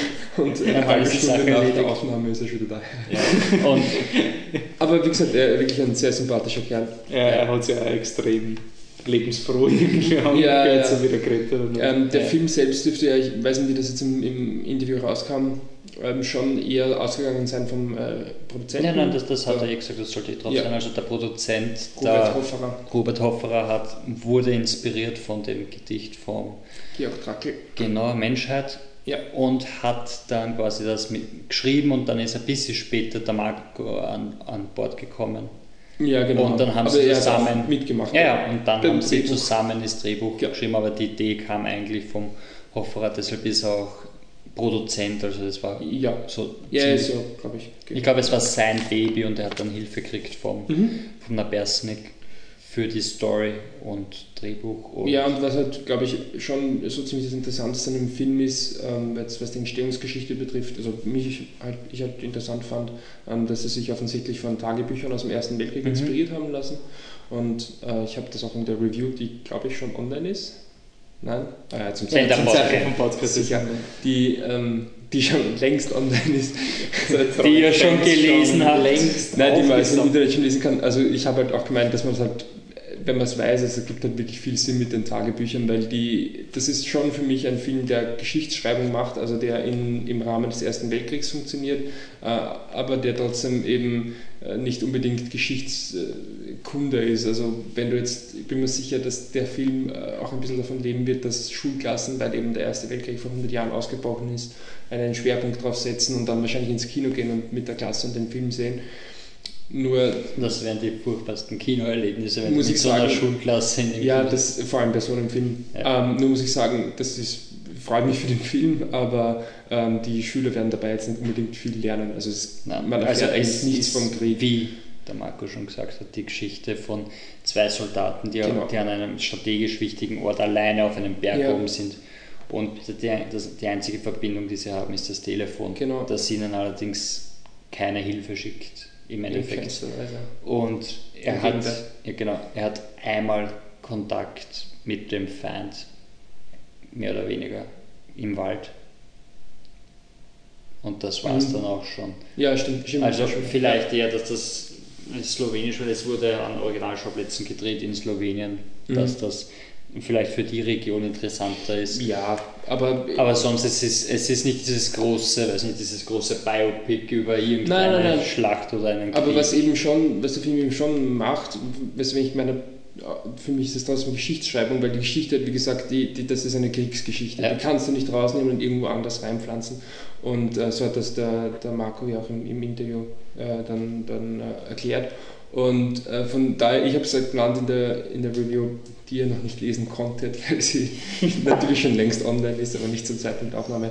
Ähm, ich habe es halt emotionale Geschichtsschreibung genannt. Und ich, ich bleibe dabei, weil es ist halt du, es wird dir quasi erklärt, wie es den Soldaten, wie es dem Soldaten ging. Also von daher ist es für mich schon äh, sehr historisch. Ja, natürlich, es reduziert quasi ähm, das, diese, die großen Krieg von vielen Ja. Menschen, die sterben Auf und so weiter auf eine einzige Person, die quasi Genau. mit, mit der Isolation und, und, und mit den Auswirkungen Ja. des Kriegs zurechtkommen Genau. muss, weil sein, sein Vorgesetzter wird, wird schwer verletzt und ist am Sterben und er kriegt keine Hilfe. Alles, was er hat, sind drei, vier Spritzen von, von Insulin oder Ja. Morphium oder sonst Genau. irgendwas und muss Und halt irgendwie versuchen, dort oben zurechtzukommen. Und ja, das, ich fand das auch durchaus, durchaus gut und emotional auch Mhm. funktional. Ähm, Was ich halt nur finde, ähm, das als Kritikpunkt, also der Film ist halt sehr langsam und das Ja. will ich dem Film jetzt an sich gar nicht vorwerfen. Nur ich weiß nicht, ob der Film jetzt so viel hat, dass es wirklich rechtfertigt, dass er halt wirklich so langsam ist. Also er dauert zwar nur 107 Minuten, aber du könntest ihn halt trotzdem nochmal ordentlich schneiden. Und Ja, so wahnsinnig viel bleibt dann eigentlich. Ich meine, wie gesagt, für mich ist es fast ein, ein, ein Kurzfilm fast schon. Oder zumindest Ja, eine, es geht halt um die Atmosphäre, aber Geschichte. darum, dass, dass er ist halt alleine da oben und es passiert einfach nichts. Ja, und, er hat ihn, und, und, und es reicht, wenn du ein paar Mal zeigst, wie er einfach alleine da sitzt. Ja. Und man muss nicht so oft zeigen. Deshalb habe ich auch gemeint, so wenn mit einer Schulklasse, wenn du mit Naja, 16-Jährigen im, im Kino Ich habe auch nicht gemeint, dass das eine gute Idee ist. Ich habe nur gemeint, dass das passieren wird. Aber dass, dass, dass, dass das Erlebnis, Das- dass das Erlebnis dann, dann kein besonders tolles Schultipps mit Michi Leitner. Kinder nicht. Aber sonst, äh, zu dem Zeitpunkt habe ich noch zwei andere unglaublich langsame Filme gesehen, das war der beste davon. Also es, ich finde ihn, Nee, ich ich find ihn angenehm, äh, Wind Rises habe ich gesehen. Und dann noch irgendwas. Hey, Aber was war der zweite dann? ich weiß nicht mehr, was der zweite war. Wir sind live. ich, ich, ich weiß mehr, auch ein furchtbar langsamer Film, was haben wir denn geschaut? Im Keller. Der dauert 80 Minuten. Der ist der kürzeste von den dreien gewesen, der ist doch verflogen wie nix. Okay, aber bevor wir zum Keller kommen, Also sind wir jetzt fertig. mit- oder? Wolltest du noch was sagen? No, alles, was ich nicht gehabt habe in der Review. Und so viel ist das nicht. Steht schon in der Review, noch bevor Ja, ja, das online geht. Ähm, na gut, dann kommen wir von einem Extrem ins nächste. Na, warte, nein. Es sind Berge vorkommen im nächsten Film, das ist okay, oder? Also von einem, man kann auf einem Berg sitzen, aber man kann auch runter Wingsuit. Damals hat man auf dem Berg Krieg geführt, was man, man heute auf Bergen wollte. Heute gehen die Extremsportler dorthin, nämlich Attention, Alive in Extremes. Attention. Regie und Drehbuch von ähm, Sascha Kollenreitner. Ähm, es geht um drei äh, Extremsportler, den ähm, Norweger Halvor Angvik, das ist ein Wingsuit-Flyer. Dann jetzt bitte, ich bin echt nicht im Sportmetier unterwegs und es kennen den sicher einige, aber es ist ein österreichischer Extremradfahrer, der Gerhard Kulewitsch. Kulewitz, ich weiß nicht, es tut mir leid, das ist echt nicht mein Metier. Und ähm, den Guillaume Neri, das ist ein, ähm, ein Tiefsee, äh, also ein Taucher, also so ohne ähm, Atemgerät, einfach so an einer, ähm, wie tief du tauchen Ja. kannst und dann wieder hoch. Und so, und jetzt, ich habe es nämlich gerade auf Wikipedia gesehen, das finde ich nämlich ganz gut. Ich finde, das ist, ich würde es vorlesen, weil irgendwie das ganz okay ist. Der Film begleitet seine drei Protagonisten während der Verfolgung ihrer sportlichen Ziele und stellt das Umfeld, die Begleiter und auch die Kritiker dar. Dabei soll der Frage nach der Besonderheit dieser Menschen nachgegangen werden, wie auch ihren Be- Beweggründen. Rund um die Geschichte der drei Ausnahmeathleten werden die Risiken der jeweiligen Sportart aufgezeigt. Interviews mit dem Philosophen Paul Konrad Lissmann und dem Psychologen Manfred Spitzer beschäftigen sich mit dem Stellenwert solcher Extreme in der gegenwärtigen Gesellschaft. Was tief? Klingt ja eigentlich voll deep und so. ah, jetzt habe ich gemichert. Ähm, ja, es ist Servus TÜV, äh, ich weiß, es ist vom, vom, vom österreichischen, ähm, oh Gott, warte, jetzt, nein, ich weiß nicht, aber es ist auf jeden Fall nicht von Servus TV, die Produktion, warte, lass mich mal kurz schauen. Ähm, Ist es von Red die Produktion, nein, eben auch nicht. Die hat eigentlich geglaubt, das ist sicher so ein Servus TV Red Bull Ding, aber es ist es nicht. Nämlich äh, Österreichisches Filminstitut, ORF Film- und Fernsehabkommen, das haben es gefördert, Filmstandort Aber sag, du sagst das so, als wäre Servus TV und Red Bull TV was Schlechtes. Eh nicht, eh nicht. Also ich, ich habe diesen Film gesehen und habe mir gedacht, naja, das ist so, wie wenn auf Servus TV du an so eine HD-Doku schaust über einen Wingsuit, einen Taucher und einen Radler. Darf man nachher ins Kino gehen und. Das ist die Frage. Also das ist wirklich, das ist wirklich genau das, wo mir so schwer tue, den Film zu ähm, bewerten, weil er ist, er ist voll okay. Er ist 90 Minuten, folgst du diesen drei Leuten. Das sind, ich meine, das sind Extremsportler, die sind per Definition schon mal interessante Leute, wenn du ihnen folgst. Das ist, ich finde das auch interessant, wenn man das mal hört. Du hast den Vorteil, dass dadurch, dass sie Sportler, dass dadurch, dass sie sich so auf das fokussieren, hast du halt eine für mich so wahrgenommene Ehrlichkeit der Charaktere. Also die, die sind halt einfach voll in dem drin und wenn die über das reden, dann glaubst du ihnen halt irgendwie, weil man, der Typ, der eine, der österreichische Radlfahrer ist, der ist sowas von narrisch, der fährt von der East zur West Coast mit dem Radl und dann wird halt immer eingeblendet, wie lange er schon fährt und so irgendwie drei Tage gefahren und zwei Stunden geschlafen oder irgend sowas Gestörtes, das ist Also alleine das ist interessant. Die Produktion ist schön, die Kameraführung ist gut. Also wirklich, die Bilder sind schön, deswegen eben Servus TV. Tut mir leid, dass ich an alle österreichischen Filmschaffenden, dass ich heute sofort den Servus TV und den Red Bull damit assoziiere. Aber es ist ja auch vom, ähm, vom, wenn die, die Namen eingeblendet werden, jeder hat sein minimalistisches Logo, so der eine hat ein Dreieck und der andere hat einen Kreis und der andere hat seine Welle und, wow, und voll so, also es ist so, so clean Ja, das und dieses iPod-Commercial halt, Das also das ist- ganz sanfte. Diese drei Symbole haben sie auf das Plakat. Genau, sind am Plakat drauf. Und ähm, ja, aber ich glaube halt einfach, ich finde halt einfach, und, aber mich würde interessieren, wie halt Leute, die was halt einfach gerne solche Dokus anschauen, den Film finden. Ich glaube halt wirklich nicht, dass das Zielpublikum ihn schlecht finden wird. Ich kann mir das echt nicht vorstellen. Aber ich, von der Filmperspektive finde ich es halt einfach fragwürdig, ob dieser Film ähm, dem gerecht wird oder Ja. ja, man kann es böse in den Raum fassen, ob das nur Hype ist. Weil ähm, Geld haben sie. Also was da an Marketing hinter Ja, diesem stimmt. Film steckt, ist gigantisch. Und ähm, Ja. Das ist auch irgendwie, glaube ich, fast selbst vertrieben worden, oder? Also das war nicht. nein, es ist ein Eigenvertrieb, glaube ich. Ja. Ja, also, Also, ein klassischer Vertrieb. Und es war, also bei, dem, bei der Vorführung, wo ich auch war, ähm, war auch der, der Regisseur und auch ganz, also ich habe dann mit einem kurz noch geredet über den Film und auch, ja, er hat seine Ideen gehabt und du kannst ihm jetzt nicht von der Machart irgendwie ihm vorwerfen, irgendwie einen, einen schlechten Job gemacht zu haben, aber es ist halt wirklich die Frage, ob das Kino ist. Kino wert ist. Ich, Ja. ich würde sagen nein, aber wenn man dann nachher irgendwann sieht, wird man es nicht bereuen. Es ist aber eine interessante Doku, aber er verkauft sich halt mehr als im Sinne von, man pfeffert dann ein bisschen den Lissmann rein, damit er ein paar so philosophische Gedanken. Es ist wirklich so, als hätten sie ihn eine Stunde insgesamt interviewt und die paar Snippets, die interessant waren, die pfefferst rein. Und es wird halt auch ein bisschen alles gleich widerlegt. Also es wird irgendwie, es geht in die Extremsportarten hinein und wie riskant das ist, aber es ist ja gar nicht so, äh, so riskant, es wird dann gleich wieder relativiert. Es ist nicht so, dass, als ob der Film kritisch in den Raum stellt, sondern alle kritischen Thesen werden nachher sofort wieder relativiert. Sonst, ja. äh.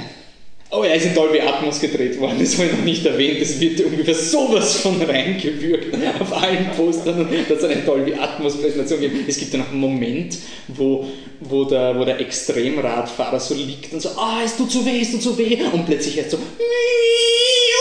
und dann, dann kommt dieses, dieser spitze Ton im ganzen Kino so dreidimensional, so du hörst, wie er um dich herum sich dreht. Was die Fliege oder was? Na, so ein, äh, habt ihr 127 Stunden mit James Ja. Franco gesehen, wo er sich den Nerv schneidet? Dieser Oh. hohe Ton, dieser Ah, ja. so und du hörst halt, dass der damit es dich desorientiert und so. Und es war eh, ja, ihr habt Dolby Atmos verwendet, super. Soll Ja. einen Dolby Atmos-Effekt machen. so, okay, und jetzt kommen wir zum nächsten Film, den auch nur ich gesehen habe, der auch nur unser Hauptfilm ist. Gut, man muss sagen, wir haben ihn Du hast nicht gesehen, motiviert. weil wir Wälder sind so grün geschaut haben fürs Interview. Also ist voll okay. Das stimmt sogar. Das stimmt. Und wir raus. Ja, Ich habe Geld für ihn gezahlt und wir haben ihn im Kino Bei uns ist es zeitlich nicht mehr ausgegangen, dass man Du es. kannst einen Kickstarter machen. Ich muss auch noch im Keller. Ich würde mal Kritik üben am, am Wiener Neustädter Cineplex. Ich finde es nicht okay, dass den Film nicht zeigen. Weil eigentlich sind wir ja alle davon ausgegangen, so, ja, Ja. ja, schauen wir uns das Samstag in Neustadt an und dann, ups, ist nicht im Kino. Ähm, Most Wanted Man, basierend auf dem Buch ähm, von John Le Carré, ist aber ein Brite, ist ein Pseudonym. Ähm, das Drehbuch ist von äh, Andrew Bovell, der macht Edge of Darkness, so ein Mel Gibson-Film, 2010. Er schreibt Drehbücher. Er schreibt Drehbücher und der Anton Corbin hat den Film Regie geführt. Der hat gemacht ähm, The American, dieser George Clooney-Film, und Control 2007 mit Sam Und Riley. Ist ein, ist, ein, ist ein berühmter Fotograf. Ja, und eine Musikvideo-Legende. Ja. Also den war. Okay. Das muss ein ganz berühmtes von Nirvana gemacht haben. Ähm, wieso haben wir den Film ausgewählt? Er ist äh, wahrscheinlich die letzte Hauptrolle von Philipp Simmer Hoffmann. Der ist ja leider an einer Überdosis gestorben. Und Philipp Simmer Hoffmann spielt Günter Bachmann in Hamburg. Eben, ich will nur anmerken, nein, Hamburg. Hamburg, okay. Ähm, ich will ich bin mir nicht sicher, ich habe das Buch nicht gelesen und ich habe versucht im Internet zu finden, ich bin mir nicht sicher, ob Günter Bachmann ein Deckname ist für einen Amerikaner oder ob es halt einfach faul genug waren und gesagt haben, ja, er heißt Günter Bachmann, aber er wird halt Franz Philipp Simmer Hoffmann gespielt. Also der Name ist jetzt so deutsch, dass du halt fragst, Ja. wieso ist der Philipp Simmer Hoffmann? Aber sie haben Der- ja im, im Cast, man konnte es schon gerade hin, aber im Cast ja generell ein bisschen durchgemischt, oder? Mit Ja. ein paar Deutschen. Ja, es ist äh, ein, ein, kom- äh, ein interessantes Cast auf jeden Fall. Also zum Beispiel, oh Gott, jetzt habe ich den Namen nicht gescheit geschrieben, entschuldige mich.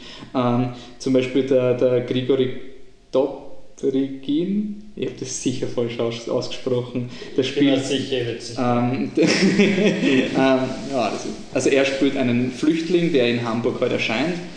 Und der Philipp Simmer Hoffmann leitet eine Geheimdienstabteilung, die für ähm, die heute von ähm, die ins Leben gerufen wurde, weil das deutsche Recht einige dieser menschenrechtlich nicht ganz einwandfreien Taktiken dieses nicht gut heißt und deswegen ist diese, existiert diese Abteilung zwar nicht, aber sie existiert. Er wird angeheuert, um herauszufinden, also dieser Issa, der da auftaucht, wer ist er, was macht er, was hat er für einen Hintergrund und ähm, ja, unterstützen tut ihn eher wenig. Er, er ist nicht wirklich wichtig für den Film, aber Daniel Brühl spielt mit und hat eine ziemlich undankbare Rolle. Ich habe mich eigentlich gefreut, dass der Daniel Brühl wieder so, yeah, zuerst in den Girls Bastards, dann in Rush und jetzt im nächsten Film, aber du, du hättest auch irgendeinen Werkstudenten hinsetzen können. Also Daniel Brühl schaut auf einen Computerbildschirm und Ach, redet so und wieder mit Philipp Simmer Hoffmann und das ist so dieser, der was wahrscheinlich in Deutschland wieder so vermarktet, Daniel Brühl spielt Philipp Simmer Hoffmann an die Wand oder irgend sowas.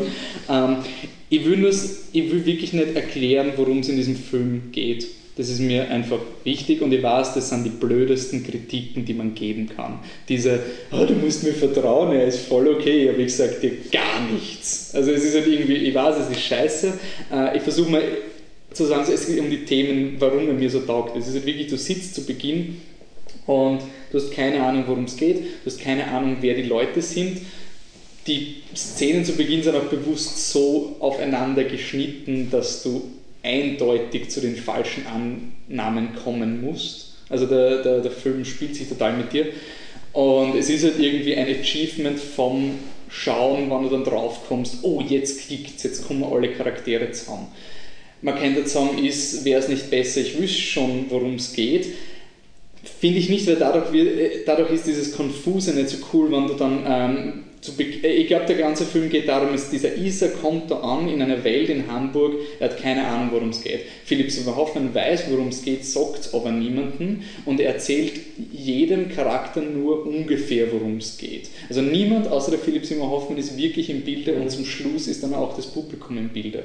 Und wenn du das nicht hast, dann weißt du eh, worum es geht. Und du schaust dir diesen Film an und denkst dir, ja, deswegen, ja, deswegen, mhm, deswegen. Also wenn du schon weißt, auch im Trailer, es wird im Trailer gesagt, worum es geht. Und das ist aber eigentlich erst etwas, was in der letzten halben Stunde gesagt wird. Also dieser Isa, dieser Flüchtling, wird für etwas verwendet, was mit Philipp Simmer Hoffmann einer anderen Recherche zusammenhängt. Aber man ist sich nicht sicher, ob der Isa wirklich da aktiv zusammenhängt, ob er ein Terrorist ist oder ob er wirklich nur ein Flüchtling ist, der Okay. Asyl anwerben will. Und das Coole ist dann halt, wenn du drauf kommst, wie das klickt, wenn du das, wenn du das schon weißt, dann ist der Film, glaube ich, relativ fad. Dann ist so ein, ja, ja, jetzt manipulieren sie das und jetzt sagt der das, aber eigentlich meint er das. Und so sitzt er die ganze Zeit und, und versuchst zu raten, worum es geht. Ähm, der Film macht nichts falsch, wirklich nichts, aber er macht auch nicht so diesen, oh, oh mein Gott, lass alles stehen und liegen und schau dir den Film an. Er ist super irgendwie, aber irgendwas fehlt. Und ich, ich kann es nicht ganz beschreiben. Er ist wirklich, ich kann weder die Schauspieler, also man kann wirklich sagen, die Charaktere sind vielleicht ein bisschen zu simpel gezeichnet. Aber andererseits ist es ein Film, ihr habt beide ähm, Tinker Taylor Soldier Spy gesehen. Das ist, finde ich, ein Film, der, der theoretisch, wenn man nur von dem Gesagten geht, haben die Charaktere auch keine Tiefe. Aber die Tiefe entsteht durch, dass du keine Ahnung hast, wer was denkt. Und die Genialität von Gary Oldman in dem Film ist, dich zu fragen, was er denkt. Nicht Ja. zu fragen, warum sagt er das. Und das schafft dieser Film nicht so gut. Und deswegen wirken die Charaktere eher flach. Es ist eigentlich genau das gleiche, die gleiche Idee, aber die Ausführung in Tinker Tailor Soldier Spy war einfach besser. Und ich muss anmerken, es ist extrem unkomfortabel, dem Philipp Simon Hoffmann zuzuschauen, wie er sauft und raucht in jeder Szene. Das ist halt einfach durch die realen Umstände an der Überdosis, in der er gestorben ist, siehst du jetzt irgendwie so einen Film. Er ist auch extrem ungustiös inszeniert, der Philipp Simon Hoffmann. Also er ist wirklich so ein dicker, das wird immer irgendwie von der Kamera auch betont, dass er der raucht und sauft und ist irgendwie auch grindig und ich glaube, wenn er eben nicht, wenn du den, den realen Bezug nicht hättest, dann so, wow, Powerhouse-Performance von Philipp Simon Hoffmann, der lebt sich da rein und ist so ein cooler Kerl, nur halt, ja, ist keine Kritik vom Film, aber es ist mir einfach aufgefallen. Was eine Kritik vom Film ist, ist, dass er unglaublich faul im Deutsch ist. Das ist wirklich etwas, was ähm, in noch in Glorious Bastards eigentlich nicht mehr okay finde. Ich finde, in Glorious Bastards hat es gezeigt, dass selbst das Cineplex Wiener Neustadt einen Film mit Untertitel zeigen kann und er macht Geld. Und wenn du dann einen Film hast, der in Hamburg spielt und alles ist in Hamburg und dann siehst du einen Zivilisten in Hamburg in seiner Wohnung, es klopft jemand laut an, Hello, who's there? Nein. Hallo, wer ist da? Es ist wirklich so, und ich verstehe es nicht, warum Dabei das Glorious Bastards ist ja auch das Englische übersetzt worden für die deutsche Version. Ja. Da war nur, nur Aber du hast der trotzdem die, waren nein, nein, nein, die französischen waren alle Ah, stimmt, Untertitel. das sprechen sie auch voll. Und ich, ich verstehe es nicht, warum du das machst. Also ich verstehe es bei dem Film nicht, weil gerade das deutsche Hallo ist ja eh ein Hello. Also du brauchst da auch keine Untertitel, es wirft dich nicht aus dem Film aus. Und ich habe es halt schon gefunden, weil zu Beginn vom Film sagt der Philipp Simon Hoffmann, er betont Berlin, Berlin fast richtig.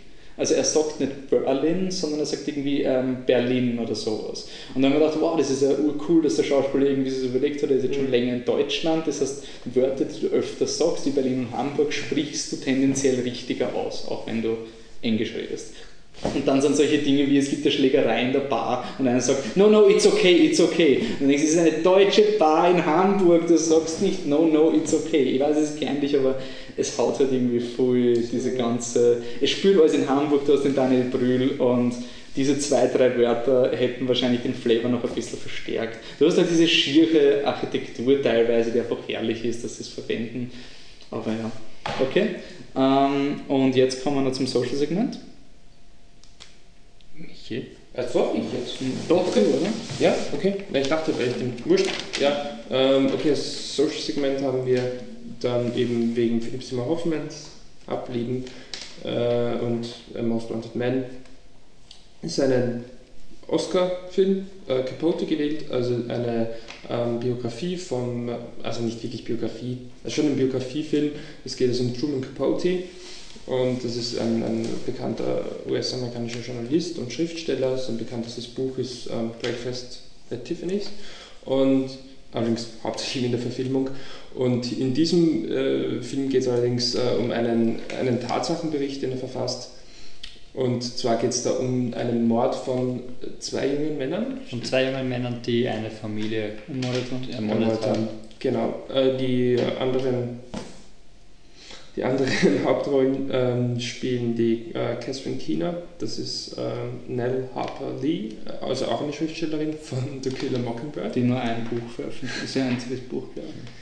Und äh, das ist also so die quasi beste Freundin von. Also das ist, das ist seine, seine Assistentin quasi, die äh, Rechercheassistentin, Mhm. die das für ihn macht, weil er ist, er ist ein bisschen ein, ein schwieriger Typ zum Klarkommen. Ja, Also es, es spielt in Kansas Ja. so und er, er taucht auf als dieser High Society Er ist mehr oder weniger, ja, der, der halt genau. mit, mit, mit der, Extrem, aff- also er dominiert immer sehr affektiert den Raum ja, genau. Mhm. in seinen Kreisen. Und das Genau, funktioniert ja. halt dann Und bei da der Recherche kommt es halt ein bisschen schwierig, deshalb braucht er quasi den anderen, der für ihn was macht.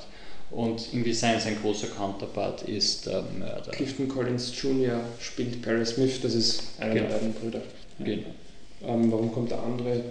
Und der andere, ähm, der andere ist Sie einfach sind beide da, interessant. aber es ist eher die, die Verbindung. Also er sieht den Mörder, wie er verhaftet wird, der Capote, und irgendwas in dem, also er nimmt den Mörder halt nicht als Monster wahr und irgendwie ist das ja der Drang vom Film, Ja, oder er dass sieht- er er ihn sieht als ihn- Mensch er sieht, wie er, was, wie er was zeichnet während der Anhörung und er denkt, er, er hört nicht einmal zu, er ist ganz woanders in seinen Gedanken. Und man hat irgendwie so das Gefühl, am Anfang, als wäre das so eine Geschichte, wo, wo der Typ nicht wüsste, was, was er gemacht hat oder was passiert ist.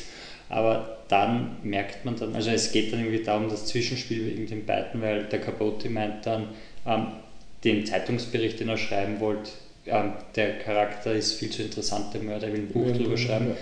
Und er, Das ist ja auch nicht unbekannt, dieses Buch. ja, Ähm, in Cold Blood, das ist Cold ja Blood, das genau. ist der erste quasi Tatsachenbericht in Buchform, Mhm. mehr oder weniger. Und ähm, er ist dann halt immer wieder woanders, wenn er es schreibt und in der Öffentlichkeit sagt halt, es, wie das Buch heißt, in Cold Blood und worum es geht und dann ist er immer wieder in Einzelgesprächen im Gefängnis beim Mörder und da spielt das halt ganz anders, weil er halt sagen muss, weil er denen halt verkauft, er will ihre Geschichte erzählen und, und er will sie, er will zeigen, dass sie nicht diese bösen Mörder sind und Ja, auf der anderen Seite schreibt er eben genau dieses Buch Ja. über die bösen Mörder. Und er rät sie dann halt auch aus, dass das der Verlag so Ja, er, ja, er sagt halt dann, wie ist der andere draufgekommen ist, sagt halt, das war nicht meine Idee, weil ich habe noch keinen Namen, aber der Verlag hat das halt für dieses, für dieses Public Reading quasi Mhm. äh, ausgesucht und ich hätte das sagen sollen, es tut mir eh leid. Und Ich bin- ist es diese Pseudo-Freundschaft zwischen den beiden, wo man allerdings merkt, dass der Capote die, die, den Typen einfach nur ausnutzt für seine Zwecke, aber der andere dann irgendwie doch glaubt, es ist Freundschaft, beziehungsweise man hat, kriegt auch immer wieder das Gefühl, dass der andere ihn auch versucht auszunutzen und so weiter. Und dann ist immer dieses, dieses Zwischenspiel, ob, also meint das jetzt ernst, weil er, er regt sich dann darüber auf, dass sie noch immer nicht hingerichtet worden sind und er Mhm. braucht das ja fürs Ende von seinem Buch und dann ist er allerdings am Boden zerstört, wie er hört, dass sie jetzt doch hingerichtet werden und Ich will nur anmerken, weil wir es noch nicht in dem Podcast gesagt haben, wir spoilern natürlich Capote durch, weil es ein Social-Segment ist. So. Das ist allerdings. Ja, klar. Ja, eh, es aber ist ich der neun Jahre her ist. Also eh, aber es noch Und der anmerken. passiert auf. auf Es passiert auf wahren Landbegebenheiten allen, also eh. Aber will es nur Und es trotzdem. passiert ja nicht mal viel. Ja. Film. Und selbst Also- wenn du weißt, dass sie am Schluss Wie gesagt, ich will es noch hingerichtet anmerken. Ja, damit, wir, damit wir alle gewarnt haben, die vielleicht Ja, gesagt ja. haben, nein, ich habe doch gelesen, dass Capote den größten Twist der Filmgeschichte hat. Aber ich meine- sie mir das versaut. Dann würde ich die Quelle, wie es gesagt hat, hinterfragen. Ähm, aber ich meine, über den Film selbst wollen wir jetzt eh nicht so viel erzählen, oder? Nein, es geht eigentlich eher Also ich um habe, glaube ich, den Regisseur nicht erwähnt. Ah ja, dann sag noch. Bennett er- Miller ist Bennett. Miller ist, genau. Sonst, im Endeffekt, wir haben uns den Film eigentlich rausgesucht, um Was ist- quasi eine Statue für Philipp Simmerhoff. Es ist die bekannteste Rolle von ihm jetzt, Weil er einen mehr Oscar oder weniger, gewonnen weil er hat. den Oscar Ja. gewonnen hat. Aber man muss auch sagen, also ich, ich habe den Also- Film direkt nach Most Wanted Man gesehen. Also ich habe Most Wanted Man im Kino angeschaut, bin heimgekommen, habe Capote eingelegt und diesen Sprung, das war Ja, echt hart. Also es Also- war wirklich so ganz anders. Und er spielt aber, also ich finde ihn, also Philipp Simon Hoffmann finden wir glaube ich eh alle großartig, aber er ist auch in dem Film extremst gut. Also es ist wirklich Ja. Ja. dieser wirklich nicht overrated oscar Nein, überhaupt sondern nicht. Am Anfang habe ich es mir ein bisschen gedacht, weil er halt Ja. in your face Diese- anders weil ist. so Aber sehr er hat ist. so viele Nuancen in dieser Es ist am. Anfang schon sehr, sehr technisch, also halt ähm, von der Bewegung her und so weiter, aber es ist wirklich viel, viel Beziehungsweise du führst ihn ein mit einem homosexuellen Judenwitz. Das war für mich auch Ja. so ein, ein bisschen Oscar-Style, Ja, so ja. dieses Na, also ich würde sogar sagen, der Grund, warum er den Oscar gekriegt hat, ist wahrscheinlich klassisch. Aber es steckt halt wirklich sehr, sehr viel drinnen in Ja. dieser Performance. Es ist, wirkt fast so wie, wie, wie, wie Lincoln mit dem Daniel Day-Lewis, wenn, er, wenn Ja. er herkommt und sagt so, das sind die Belege, dass er so geredet hat. Und es wirkt halt so, als hätte Philipp Simon Hoffmann genau gewusst, wie, sich, wie der Capote war und Mhm. das einfach perfekt ziemlich übernommen hat. Also so wirkt es halt. Und das Interessanteste, was, was, was ich an, an der Performance finde, ist, dass der Philipp Simon Hoffmann halt jemand ist, der diese, diese Stimme hat. Der hat diese unglaubliche Stimme und die, Mhm. die ist so, so viel von seinem Acting ist einfach diese Stimme, weil er von der Performance ja oft, also wenn man sich jetzt, was ich nur aus dem Trailer kenne von Most Wanted Man, kann man sicher auch parallel ziehen zu, ähm, zum Count von von Boated Rock, so er lehnt halt immer dumm und raucht und sauft und so weiter, aber, Mhm. aber seine Stimme drückt halt unglaublich viel aus und in der, in der Rolle ruiniert er quasi seine Stimme und, und transformiert sie in Ja. irgendwas, in dieses hoche, quietschende, was dich was eigentlich nervig ist, so ein konstantes, Aber was, nerviges. was mir so taugt, ist eben, er startet aus dieser übertriebene Charakter, den du irgendwie gar nicht ernst nehmen kannst und er bringt dann dadurch so viele Nuancen rein. Also es ist irgendwie Mhm. so ein Film, der die, die ersten zehn Minuten überfordert er dich mit seiner ganz anderen Performance und dann siehst du, wow, Ja. okay, was er da reinbringt. Ich meine, es war, glaube ich, nur um den Film irgendwie jetzt in Relation zu sehen, ich habe jetzt irgendwie von diesem Podcast, was wir gemacht haben, es war kein Film dabei, der irgendwie sehr gut war für mich, was ich gesehen habe. Es waren alle entweder empfehlenswert oder lauwarm. Ähm, und eben Capote ist halt ein anderes Kaliber. Also ich bin von Most Wanted mein heimgekommen und habe mir gedacht, na gut, ich schaue mir jetzt mal die erste halbe. Stunde an und nächsten Tag fertig und ich habe um 2 Uhr morgens war ich dann fertig. Ich, bin halt, ich habe den ganzen Film durchgeschaut, weil ich habe nicht aufhören können. Es war wirklich Ja. so, ich hätte nicht geglaubt, dass mir der Film so reinreißt, aber allein nicht die Meta-Geschichten, die du hast. Du hast eine wahre Begebenheit. Ein Buch, was auf einer wahren Begebenheit basiert, über das hat jemand ein Buch geschrieben, wie der Typ das Buch schreibt und es wird jetzt verfilmt.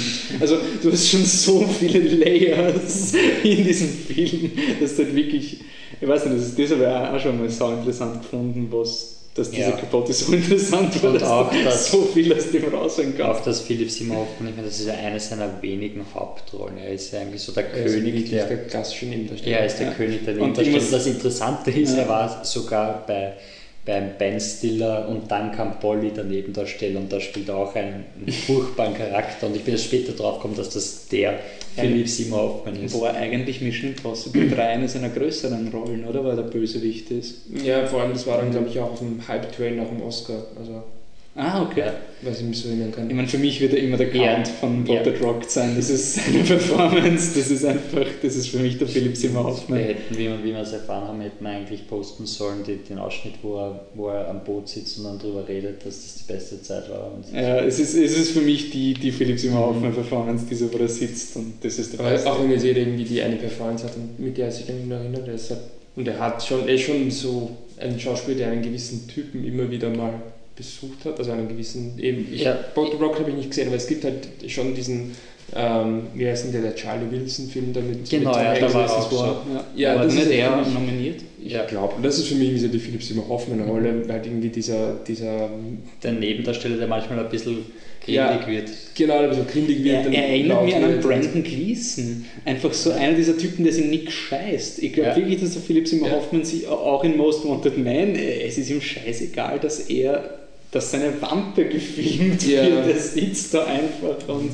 also Aber was ich noch eigentlich sagen wollte, ist, obwohl es eben vielleicht diesen typischen Philipp Simon Hoffmann gibt, ist er trotzdem extrem vielseitig gewesen. Ja, einerseits das, andererseits am, am letztes Jahr, vorletztes Jahr mit dem Master war es ja auch Oh eine Gott, Performance, wo man sagen muss, eigentlich dafür hat er auf jeden Fall einen Oscar das war ja doch die er einzige hat. Nebenrolle, die wir wollten, dass sie gewinnt und wir gewusst haben, dass sie nicht gewinnt. Ja, das, das war ja die unwahrscheinlichste von den fünf. Ja, Christoph Waltz. die leider. gefallen hat. Aber so eine tolle Performance und, und zwar auch anders, er, also er spielt unglaublich. Schafft man die vier anderen von dem Jahr? Christoph Waltz, Robert Tommy Lee. Jones, Robert De, oh, Robert De Niro für, für die Silver Linings Playbook. Und wer war der Let äh, Sorkin von... Äh, nicht, war das Sorkin? Ist es? Alan Arkin. Alan Arkin. Sorkin ist der Social Network. Alan Arkin. Genau, ja. Das ist der Drehbuchautor. Ja, ja. Alan Sorkin. Weltbewegende Performance. Also, und auch also, also sein, sein anderer, anderer Versuch ins Mainstream überzutreten, der letzte mit äh, dem zweiten Teil von den Hunger Games, wir haben's ja. war auch sobald, also ich bin kein großer Fan vom zweiten Teil, außer die Szene, wo er auftritt. Ja, ähm, ähm, nein, also das, die, die Szenen, wo, wo Philipp Simon Hoffmann dann auftritt als dieser Spieledesigner, bla bla, die sind einfach vom, vom Acting her, von der Gravitas, die, die, die das auf Ja, einmal kriegt, ähm, die, die heben den Film halt wirklich auf einmal ein anderes Niveau, was dann halt, sobald dann ein Szenenwechsel ist, fliegt es dann wieder runter, indem es was ist, aber ja, stimmt. ja, stimmt schon. Aber die Szenen sind, sind wirklich die Showstealer. Auf jeden Fall von seinem Auftreten, ich finde es einfach so cool, weil er nimmt sie einfach so viel raus in seinen Szenen. Also er redet mit ähm, Donald Sutherland, der, der der ultra böse ist, von dem jeder Angst hat. Und er redet mit dem, wie wenn er ein Kind belehren würde. Aber er, du glaubst es ihm, dass sie das, dieser Charakter will sie das rausnehmen. Und Weil einfach, aber, und dass, die, dass jemand wie der, der Sutherland ihn auch respektieren Und würde praktisch. dafür. Also sie spielen halt in Hunger Games total mit dem Kontrast, dass der Philipp Seymour Hoffman total Stimmt, er ist nicht der- schein anzogen ist. Er ist und der der Sutherland ist urkorrekt, aber gerade das macht es halt irgendwie so interessant von den beiden. Also du, du glaubst das, dass, das, dass der Seymour Hoffman sich in dieser Welt hochgearbeitet hat, obwohl er nicht dem Standard entspricht. Irgendwie Ja, es ist auch stark, also du hast ja diesen Film, der von diesen Kostümen lebt und von- diesem Over the Top und bunt und weiß nicht, Neonfarben und alles.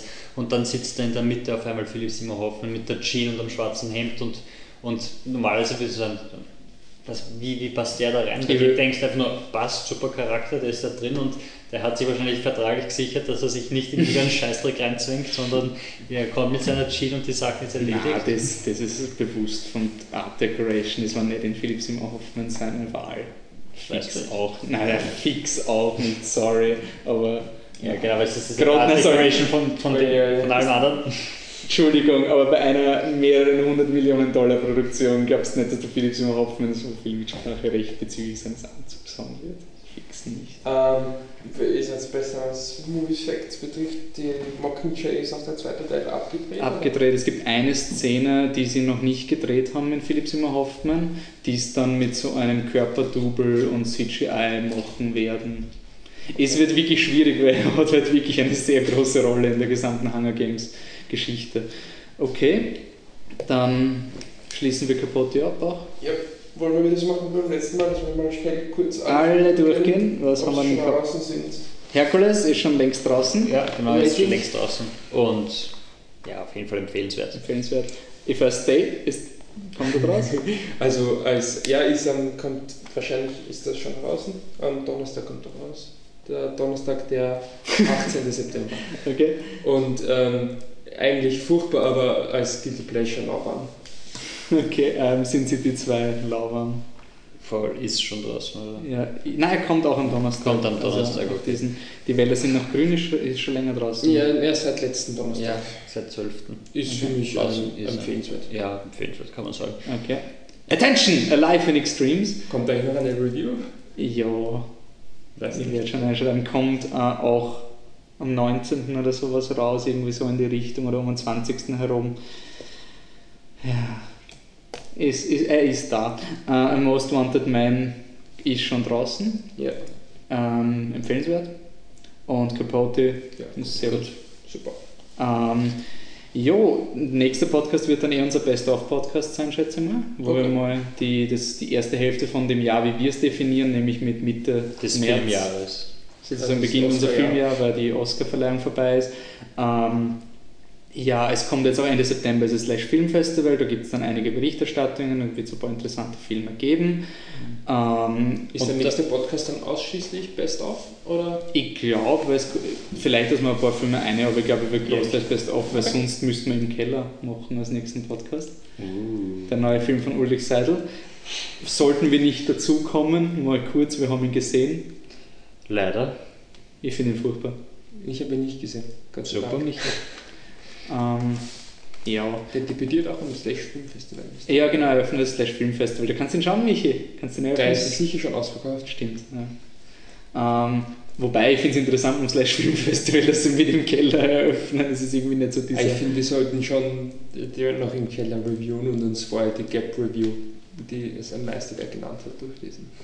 Können wir machen. Wir können auf jeden Fall einen engen Keller kurz Ja, wir wieder können machen. danach auf jeden Fall über Sagen wir so, diskutieren an sich. wenn wir uns über im Keller beschweren, sind wir selber schuld. Wir haben die Paradies-Trilogie gesehen. Ich habe Ja, wir haben gewusst, was gesehen, auf uns zukommt. aber ich war trotzdem nicht vorbereitet drauf. ich habe gewusst, dass auf mich vorkommt, zukommt. Ich war nicht vorbereitet. Ich finde, es ist nicht Kunst und ich finde, es ist ziemlich respektlos. Wenn ihr anderer Meinung seid, könnt ihr uns ja schreiben. Äh, contact at flipthetruck.com. Ihr könnt uns auch liken auf Facebook. Wir haben schon lange keine Likes mehr gekriegt. Liked uns verdammt nochmal. Wenn ihr den Wolf einfach mal beschimpfen wollt, Geht könnt ihr auf das über, Facebook. oder über Twitter machen. Und zwar wo? Ähm, ja, ich bin äh, Flip the Truck mit Unterstrichen dazwischen, also Flip unterstrich der unterstrich Truck. Warum? Weil Flip the Truck gibt schon und der postet nichts. Patrick? Mich findet ihr at Existent Coffee. Und den Michi findet ihr? Als Ed Hipstersaurier, was auch mein Name ist, Perfect Truck, weil Hipster-Dino auf Twitter schon vergeben war, weil jemand es lustig findet, zu sagen, ich bin schon ausgestorben, als es noch cool war. Und wenn ihr uns nicht kennt, dann könnt ihr uns einfach eine E-Mail schreiben an contact.flittertruck.com und dann kriegt ihr eine gratis DVD, die wir irgendwo herumliegen lassen. Die Qualität dieser DVD Variiert. variiert, aber ihr kriegt einen, ihr kriegt einen Brief, einen wo, guten. einen guten haben wir, und es gibt, ihr kriegt einen Brief, wo wir uns bei euch bedanken. Also ist ja, Einen, auch, den ich mag. ist ja auch einiges wert. Na gut, dann sehen wir uns nächstes Mal und bis dann. Ciao. Ciao. Ciao.